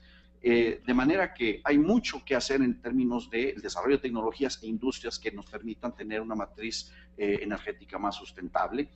Construir cuatro eh, refinerías energéticas, tres para producir petrolíferos y otra para la industria petroquímica, que tiene un valor económico extraordinario. Si vale 100 dólares nuestra mezcla de un petróleo, un barril de petróleo crudo, un barril de petroquímica vale 5 mil dólares, de manera que hay un extraordinario potencial de desarrollo industrial desarrollar la tecnología, la ciencia, la ingeniería propia, lograr una autodeterminación tecnológica, tener un núcleo endógeno, relanzar el Instituto de eh, Investigaciones, eh, tanto en el área de petróleo como de electricidad, como de la energía nuclear, y eh, reconstruir la capacidad que incluso se dispuso y que ya no se dispone de ingeniería nacional.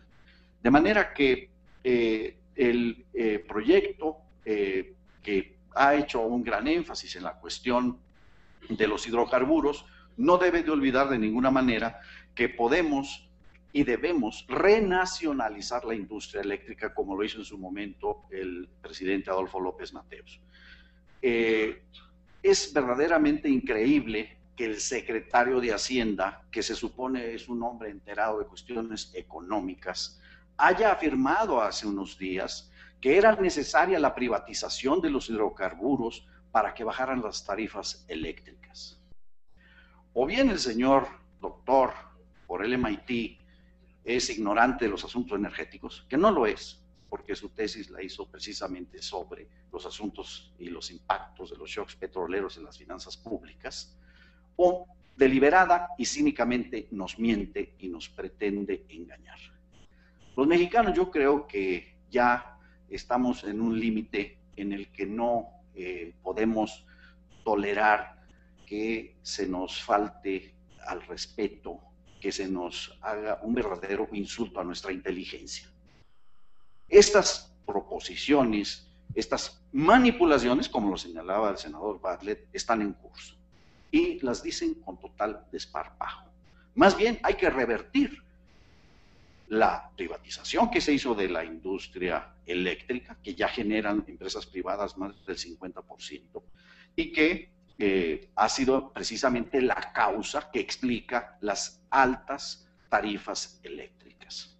De manera que eh, esto tiene que ver también con la industria petrolera, se tiene que establecer una política de un uso de la reserva eléctrica, hidroeléctrica, su operación en una forma eh, adecuada, de acuerdo a las eh, capacidades disponibles del, país, el aprovechamiento del combustorio para la generación de energía eléctrica, el uso de la energía eh, eólica y también energía solar, el uso y también posible utilización de la energía nuclear como otra fuente de energía a futuro y sobre todo el revertir la anticonstitucional eh, y sin fundamentación económico, eh, liquidación, extinción de luz y fuerza del centro, que no solamente dañó de manera directa a miles de trabajadores, sino que además está eh, precisamente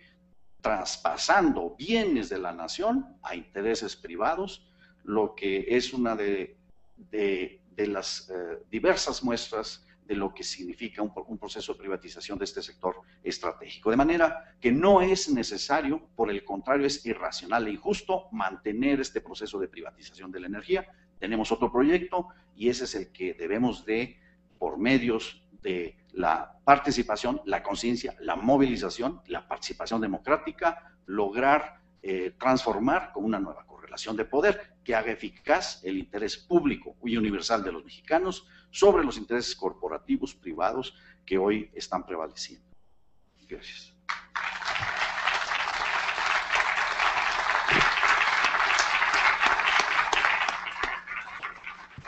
Por la participación de Alberto Montoya, agotamos este análisis de los 10 capítulos. Y vamos a aprovechar aquí la presencia de dos personajes que conocen muy bien el tema. El maestro Jalife, le vamos a pedir que nos haga un comentario. Y al doctor ingeniero Jiménez Esprío también. Muchas gracias. Entonces, les pediríamos que... Claro.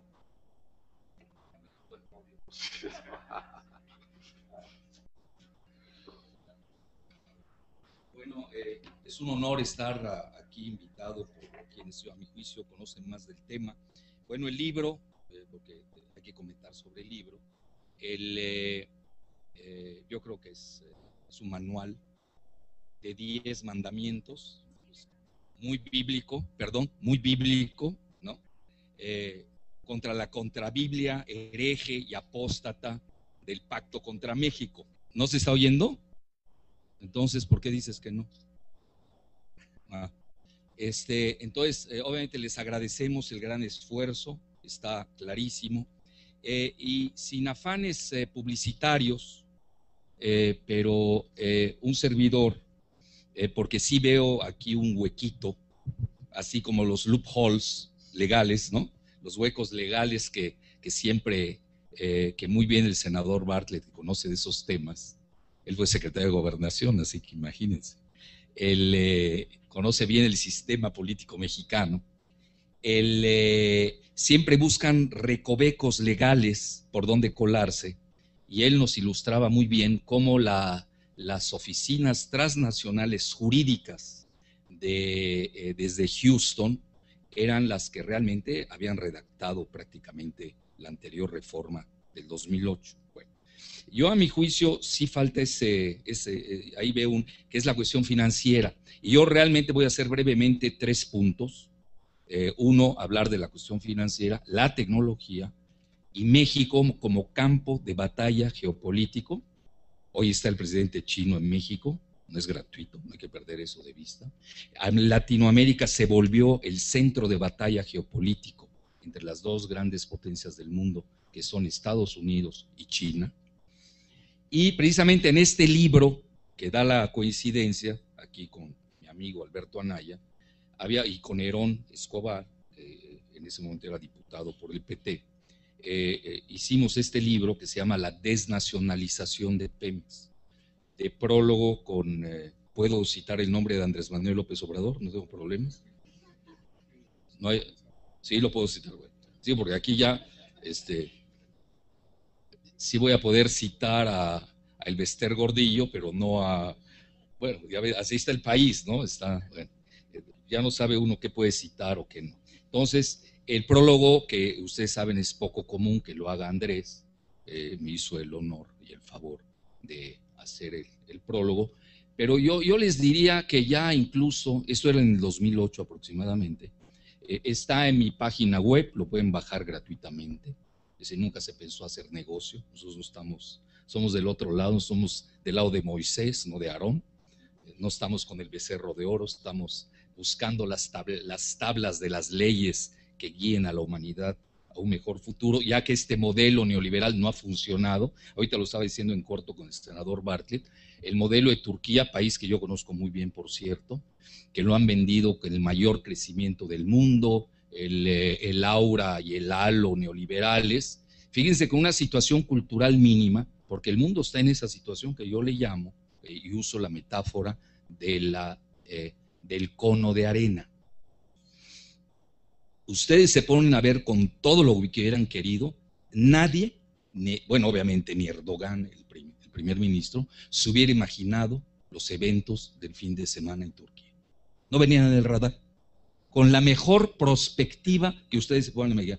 Era un país imposible que le sucediera algo. De ese tamaño. ¿eh? Y ustedes pueden leer toda la prensa, pues yo me dedico a eso, leo la prensa turca por motivos obvios, yo me dedico mucho a la geopolítica del área. No venía el menor indicio que algo pudiera haber pasado. Cayó un granito de arena en el consciente colectivo de la nación turca. Iban a crear un vulgar mall, centro comercial, en la plaza sagrada del Taksim. Y la juventud se rebeló. La juventud está rebelando en todos lados. Es decir, no es excepción. Viene una revuelta global porque el modelo neoliberal es infanticida. Está matando a los jóvenes. Los jóvenes no tienen futuro. Y un país que no le da lugar a sus jóvenes, pues está suicidando. Y los jóvenes no se van a dejar. Eso es, una, un corolario eh, eh, biológico muy elemental. Entonces, dicho esto, eh, yo les pudiera decir, eso es, bueno, lo primero que nada le hago entrega al senador Barros. ¿No? Te va a gustar, creo, pero tiene carencias también, como todos libros, ¿no? Si no, no hay libros perfectos, ¿no? El, y, y, obviamente hoy han pasado eventos que ahorita vamos a abordar rápidamente, bueno, uno de ellos ya para tocar y ya eh, cerrar esta primera ventana que toqué, la de las finanzas, es muy preocupante, les voy a decir por qué. Sería un grave error de juicio eh, eh, quedarnos en un reduccionismo del hecho de Procusto, como se suele decir con metáforas griegas. el petróleo no se mueve solo, menos en un modelo financierista en el que estamos inmersos. Se necesita banca nacional. Ahorita que hemos visto muchas restatizaciones, muchas de ellas se dieron porque hay banca nacional. No importa que sea privada, ¿eh? no crean que yo estoy en esa dicotomía, pero que sea nacional. Eh, ¿Qué sucede? Bueno, México es el peor país del mundo en términos de banca nacional. El 92% de la banca que opera en el país, en términos de capitalización de mercado, olvídense de banca Copel y todo, por favor, no sirven ni para eh, ni para ir a Oxxo, para acabar pronto. Bueno, el, eh, el 92% está en manos foráneas. Yo no quiero ver una crisis financiera de aquellas y en qué va a acabar nuestro sistema crediticio. Y tenemos ciento, más de 160, dicen que no hay dinero en México, estamos, hay 160 y pico mil millones de dólares de reservas en el Banco de México. ¿Para qué? Pues para sostener el dólar. ¿A poco los gringos tienen dólares? Pues es lo que menos tienen. Por eso tienen a países como México que usan nuestros dólares, que además les tenemos que pagar por tener nuestros dólares allá en el Federal Reserve. Bueno, quiere decir que nos estamos totalmente dependientes desde el punto de vista financiero de ese modelo, porque obviamente en otra situación, que no sea el modelo neoliberal central banquista, monetarista de la Reserva Federal, que es el verdadero controlador del mundo. Es decir, a mí, yo muchas veces a mis alumnos les digo, ya olvídense del siglo XIX, por favor, de Montesquieu, separación de poderes. Pero ¿cuáles poderes? Son ballet parkings, con todo mi respeto a los ballet parkings. Bueno, el, eh, no sirven para nada. Oye, los que gobiernas es un, eh, eh, es un Karsten que a una crisis mundial le llama catarrito. La mayor grave crisis del planeta, el gobernador del Banco Central de, de, de México le llamó catarrito. Y no me quiero meter en Honduras, de ahí de ocultamientos de cheques, los de Scotiabank, que se dieron el lujo hasta de hacer una serie de cosas inadecuadas, ¿eh? Eh, que tenían que ver obviamente con el, el, financiamiento electoral. No me quiero meter eso porque, aunque todo forma parte de lo mismo, ¿no? Bueno, el, eh, sí, porque si no tendríamos esta situación de, de, de choque ideológico. Bueno, esa es la primera parte. Yo creo que es fundamental entender la, la financiación el modelo financierista, y esta parte yo creo que sería muy conveniente ver, eh, porque si no tenemos, todos los proyectos son maravillosos, pero ¿con qué los vamos a financiar? Cuando México es un país que sufre el síndrome Estocolmo. Es decir, ¿qué nos dicen? Si tú no apruebas esta reforma, salen los capitales. Y para eso tienen a todas sus eh, calificadoras, Moody's, Fitch, ya las Standard Poor's, para sacar los capitales. Y empieza la gran fuga de capitales y que Dios nos agarre confesados. Entonces, todas estas partes yo creo que sí hay que verlas de un modelo que viene desde el 2001. Vean, hay un documento clave, porque eso no es de un día al otro. Y obviamente dejan llegar a la presidencia, por eso Estados Unidos no, nunca ha gritado al fraude en México, puede pegar de gritos al fraude en Somalia, en Afganistán, pero nunca lo va a hacer en México, mientras tanto tengan al presidente idóneo que siga la secuencia que se inicia en 2001. Ustedes lo han visto, ha sido paulatino. Y esto inicia, como todo tiene un inicio, en un documento infame que se llama New Horizons, Nuevos Horizontes, de septiembre del 2001, inmediatamente después al 11 de septiembre, curiosamente. Y ese documento, Nuevos Horizontes, ahí viene todo. Y ahí tienen los nombres de los que entregan a México, el petróleo de México. Todo, todo lo que estamos viendo hoy ahora, de ahí viene. ¿Quiénes firman el documento? Bueno, yo entiendo que por Estados Unidos le convenga, porque era un documento binacional, lo firme el Center of Strategic International Studies, traducido al español, Centro de Estudios Internacionales Estratégicos, que ahí están Kissinger y Brzezinski, es decir, los máximos pensadores geoestrategas de Estados Unidos. Bueno, está bien, ellos tienen todo el derecho de pensar y a su manera, y yo creo que Estados Unidos hace muy bien en pensar en sus intereses nacionales. Y ustedes lo saben mejor que nadie, ellos siempre hablan de national security. En México esa palabra no existe. National Security no existe. Ahorita lo acabo de ver en la ley de Telecom, la nueva. Nadie pensó que estábamos entregándonos al Cyber Command, al Cibercomando, que es un nuevo comando que creó Estados Unidos precisamente para controlar todas las redes. Entonces, nos estamos arrojando directamente al Moloch, ¿eh? al gran monstruo de las telecomunicaciones, porque nosotros carecemos precisamente de esa tecnología.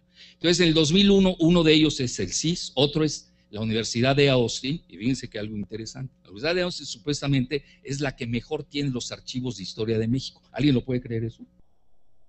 Es decir, los archivos históricos, bueno, mi amigo, pues, bueno, nuestro amigo común, Manuel, don Pepe Turriaga, se iba a consultar a Austin, a la Universidad de Austin, porque estaba haciendo documentos eh, eh, sobre la historia y las relaciones entre México y Estados Unidos. Y la segunda, que lo tiene, pero muy, en, en, eh, corta proporción es la Universidad Iberoamérica. Es decir, ni siquiera la UNAM. Bueno, ya no se diga el ITAM, por favor. hay menos, ¿no? Ahí los, ahí los queman, ¿no? Todos los documentos de historia. Y ahí viene precisamente, cité al ITAM. Otro cofirmante es el ITAM. Y el cuarto cofirmante es una cosa llamada SIDAC, que maneja un señor que se llama Luis Rubinsky, alias Luis Rubio, es un, gato literal de, Cedillo, ¿eh?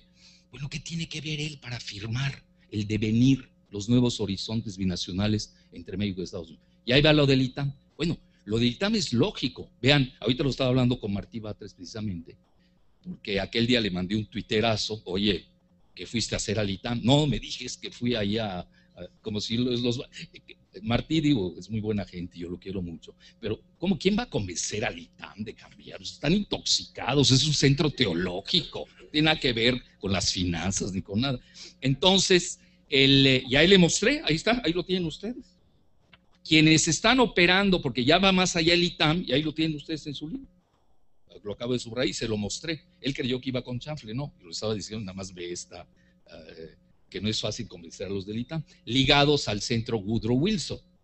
Y ellos están precisamente eh, eh, llevando a, cabo la siguiente fase de la privatización. Bueno, el ITAM tiene nada menos que al segundo hombre más rico de México, Bayeres, que es el que financia, y ustedes saben, todos los recursos humanos que tiene la Secretaría de Hacienda, sean panistas o priistas, da igual, pueden ser chuchos, más, con más razón, de cualquier índole. Todos vienen del ITAM. ya los forman ahí, ya eh, eh, son sus cuadros para este modelo. Bueno, y obviamente la otra que sí da, bueno, pues hubieran traído a la miscelánea, a la michoacana, se me hubiera hecho más interesante que tenerlos ahí. y ya, este, ya paso rápidamente a la cuestión tecnológica. Fíjense, eh, no es publicidad, acabamos de tener un congreso internacional, invitamos a, ahí estuvo en la mesa de honor Alberto Montoya, y en la UAM Xochimilco, porque acabamos de fundar un centro de estudios geoestratégicos, que esperamos la próxima vez hagamos un seminario de discusión sobre eh, esta cuestión del petróleo en México. Como decía el senador Bartes, las ideas nosotros las tenemos, vamos de gane, el problema es cómo difundirlas. Incluso le decía a Martí, Martí, urge que tengamos una televisión o las redes, no sé qué vamos a usar, pero nosotros tenemos que difundir esto, porque si no se queda muy reducido en un grupo muy selecto, ¿eh?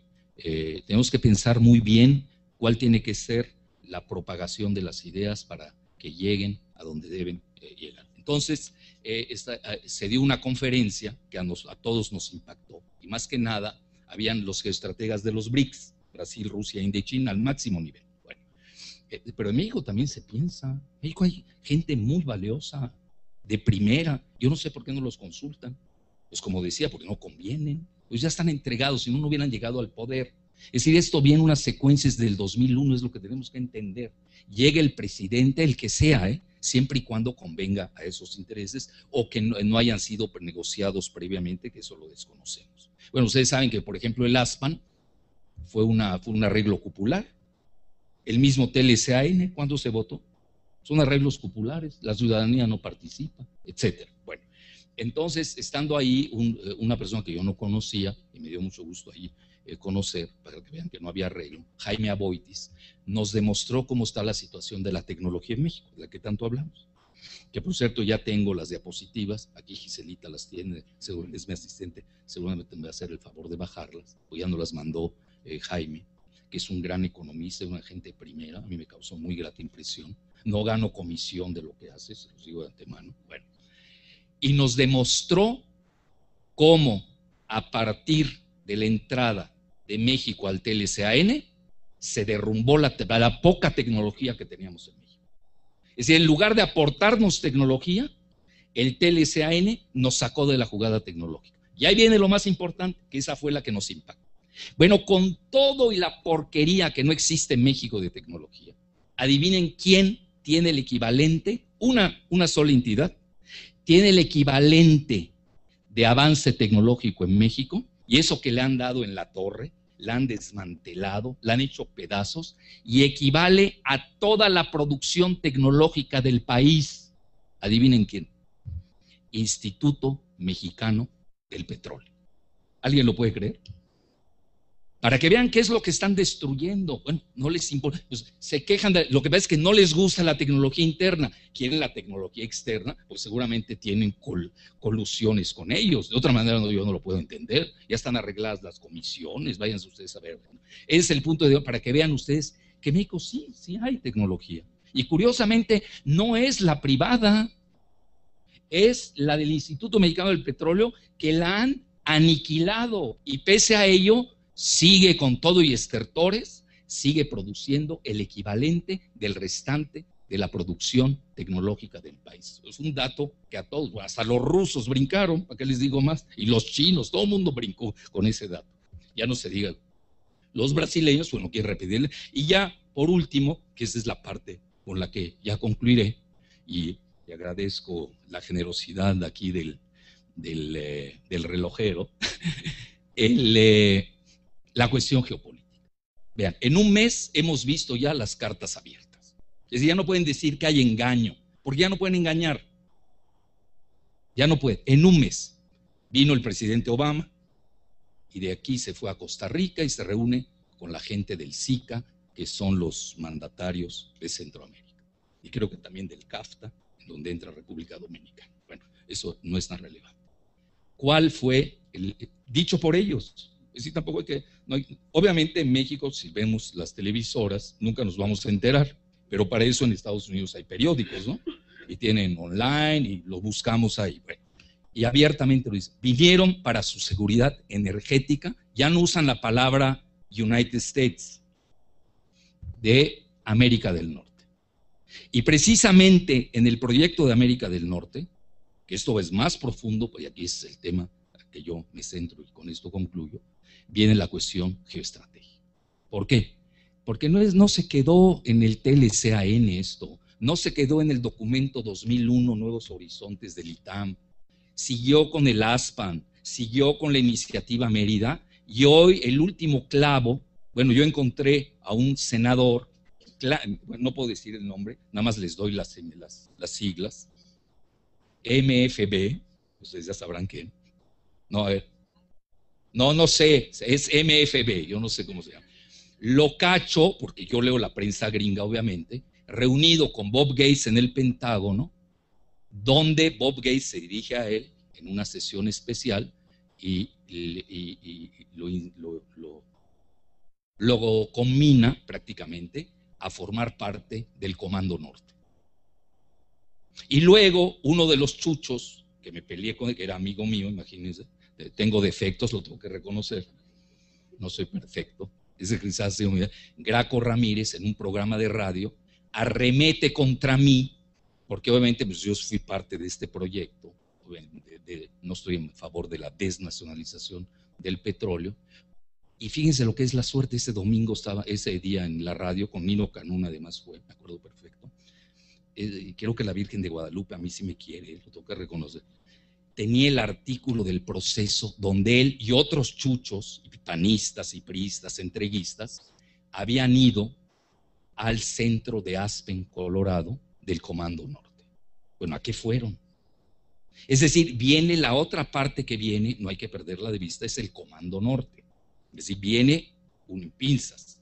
Command, North Command y el Cyber Command, que es, ya México está en el Cyber Command, aunque no esté enterado ni siquiera el presidente de la República. Fíjense lo que les digo. Ipso facto ya está en eso, porque para ellos es una cuestión de control cibernético. Bueno, entonces, ¿qué sucede? Que vean ustedes los, eh, eh, recientes eventos. Va Obama a Centroamérica y les promete seguridad energética. Sí, pero ¿de quién? Pues obviamente la de Canadá y la de México. Así de sencillo. Así de sencillo. Para no perder el tiempo. Es decir, es un proyecto fuerte para sacarlos del proyecto del ALBA. Eso no hay que ser genios para entender eso. Pero ahí viene la otra parte que es más interesante estaba el presidente chino en Trinidad y Tobago, saben, unas islitas ahí, curiosamente frente a Venezuela y un poquito lejos de Colombia, pero enfrentito. Y estando ahí el presidente chino, el presidente de Colombia, Santos, lanza la solicitud de ingresar a la OTAN. ¿Escucharon bien? No se me queden mudos. A ingresar a la OTAN. Bueno, Obviamente le pregunto a mis amigos brasileños de geoestrategia, what does it mean? ¿No? ¿Qué samba van a bailar ahora con esto de para quién va dirigida la OTAN a Colombia? Obviamente Venezuela ya ni cuenten a esos niveles. Entonces me dices muy sencillo, eh, la OTAN nos está acercando. Tenemos ya a la OTAN con Gran Bretaña en las Malvinas y en las islas del Atlántico Sur, tenemos en la Guyana francesa a Francia, que ustedes saben, Francia, sus grandes eh, eh, pruebas satelitales las realiza en la Guyana francesa porque es la más cercana al Ecuador.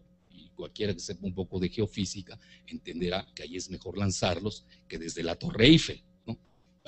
Entonces, eh, ese punto es importante. Entonces ya tienen ustedes un triple cerco a Brasil, desde, no sabemos si van a aceptar o no a Colombia su solicitud, Colombia, donde ya hay siete bases militares de Estados Unidos, la Guyana francesa y la que no se habla, y las Malvinas que todos conocemos, que creemos que va contra Argentina. Por favor, ahí es todas las reservas de petróleo y de gas. Es decir, con esto concluyo. Estamos ya, es obvio que a nivel mundial, ante una batalla geoestratégica por los recursos energéticos.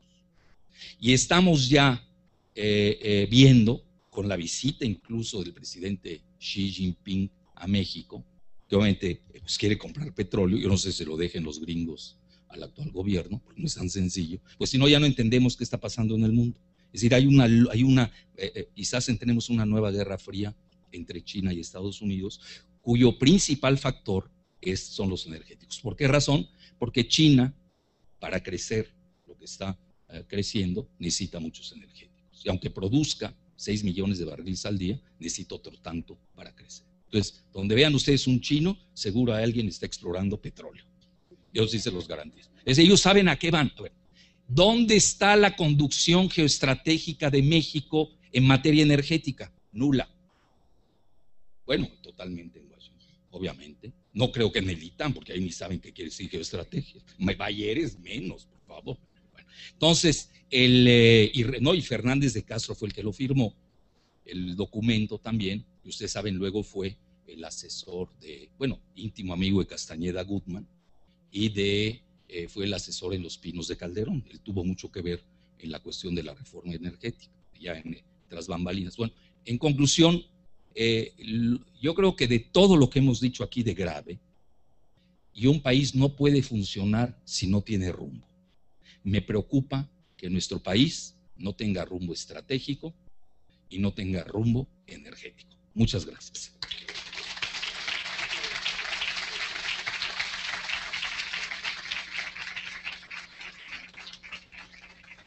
Muchas gracias al doctor Jalife, gran comunicador. Afortunadamente lo tenemos de este lado. Le vamos a pedir a, a Jiménez Espriu, que es un conocedor de esta materia, pues que nos haga un comentario. Muchas gracias. Eh, muchas gracias, senador Bartlett. Eh, muy agradecido por darme la oportunidad, en primer término, de felicitarnos de la iniciativa de escribir este libro, de publicarlo y de hacer esta magnífica presentación que aunque fue breve, fue puntual, fue escrupulosa. Creo que en, de esta presentación y después, desde luego, con, de la lectura detallada del libro, que no deja de todas maneras de ser un libro breve, en 200 páginas hay una enorme cantidad de información importantísima. Tenemos, eh, pues desde la aclaración de la estrategia del gobierno federal para lo que propone como eh, reforma energética, las falacias, como se llaman en el libro, las mentiras, las verdades a medias, que he dicho muchas veces que no son sino mentiras dolosas, que son las que diseñan una, un diagnóstico también falaz de la industria petrolera.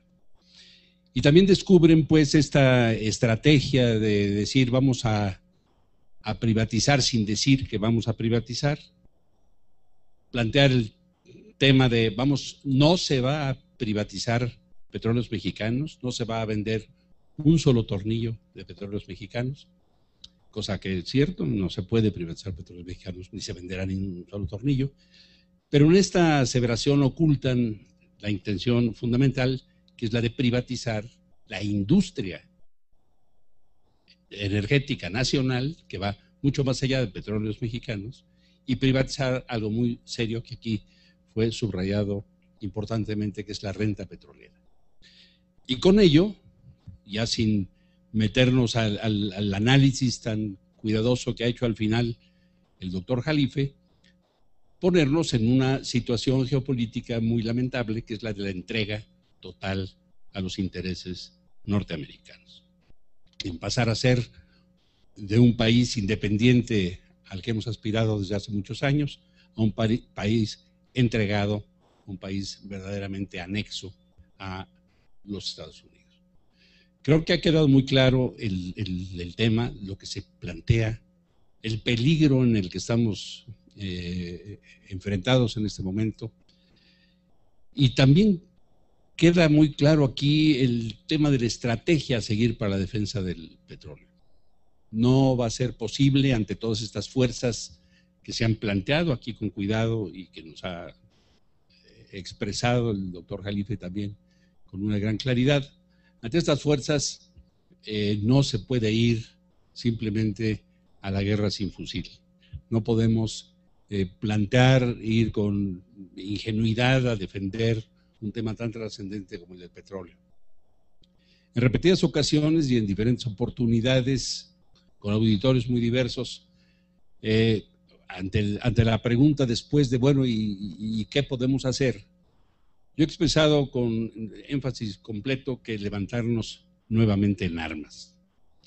Y al decir eso, lo planteo, obviamente yo no tengo, aunque soy hijo de un hombre que fue general de división, no tengo ni pistola en mi casa.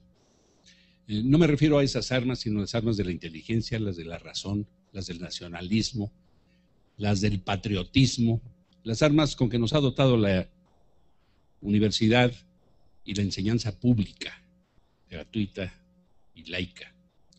Yo creo que tenemos que emplearlas en todas formas, pero también asumo con claridad de dónde vienen las fuerzas, como aquí lo ha mencionado el señor Jarife, y, cómo podemos plantear la defensa.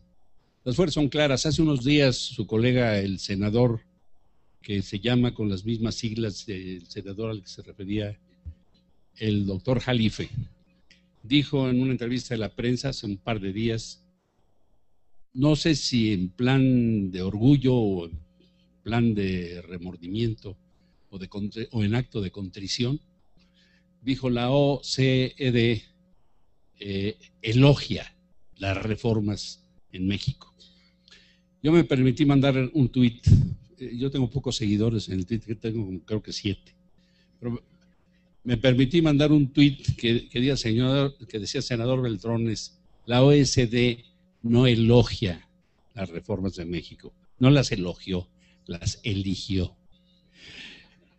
Porque queda clarísimo que en el documento que hace no mucho presentó todavía siendo presidente electo el señor Peña Nieto, el señor Ángel Gurría, pues viene la instrumentación, por no decir la instrucción, que luego deriva en el pacto por México. Aquí se ha tocado el tema de los cuatro o cinco puntos del pacto por México, eh, que se refieren concretamente a la energía y que son contundentes, son clarísimos. Eh, no vamos a entregar el petróleo, nos van a entregar todo el producto, sí, pero a cambio de qué? Eh, no vamos a nacionalizar eh, eh, Pemex, sí, pero vamos a entregar a la competencia la refinación, la petroquímica, los ductos, vamos a hacer alianzas eh, estratégicas, en fin, está absolutamente claro, como en el resto de los 95 puntos del Pacto por México, está perfectamente claro la, clara la ruta por la que nos quieren conducir los señores que hoy están en el gobierno. Eh, es claro de dónde vienen las instrucciones, es claro que tienen gentes capaces, que tienen gentes hábiles y que tienen gentes que no tienen ningún escrúpulo para atentar contra las necesidades nacionales, eh, para estar en contra de nuestro país independientemente de las consecuencias. Entonces tenemos que ser muy hábiles para ver cómo esto que, es, que aquí está claro en un auditorio eh, de alto nivel, pero muy reducido en número, cómo podemos llevarlo al conocimiento de todos los mexicanos.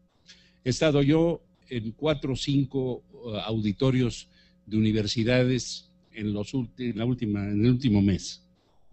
He sido invitado a dar pláticas sobre el tema de la reforma energética, y he encontrado auditorios de todos los niveles, universitarios, en fin, de licenciatura a postdoc, y he encontrado que ante las expresiones y la clarificación de las cosas, el los, los licenciados se indignan y preguntan qué tenemos que hacer. Y lo que tenemos que hacer es lo que aquí propuso en su presentación del capítulo 9 el senador Bartlett, y que llamaba hasta los eh, líderes de los partidos en estación tenemos que movilizar a la gente.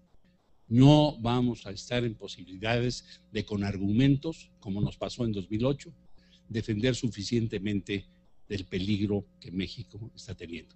Tenemos que buscar los medios, como aquí se decía, las formas adecuadas, los nuevos medios de comunicación, porque los antiguos medios de comunicación siguen siendo y seguirán siendo medios absolutamente oligárquicos y a los cuales esas partes de las reformas del paseo de las reformas, como le llamo, no les afectó absolutamente en nada. Todas estas reformas son para el fortalecimiento de los grupos hegemónicos, tanto nacionales como internacionales.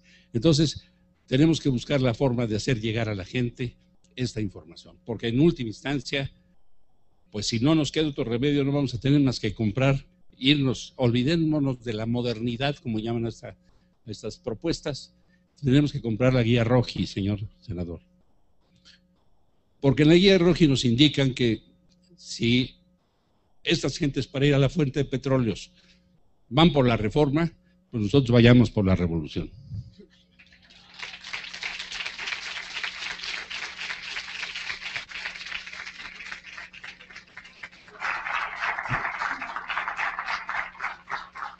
Muchas gracias por la participación de quienes nos han complementado con sus comentarios. Reiteramos lo que aquí se ha dicho. Esta reunión no agota a los temas. Necesitamos una gran movilización intelectual con esas armas que aquí se describen y una eh, participación orgánica. Es la única manera de defender a este país. Muchas gracias por su presencia el día de hoy. Alberto.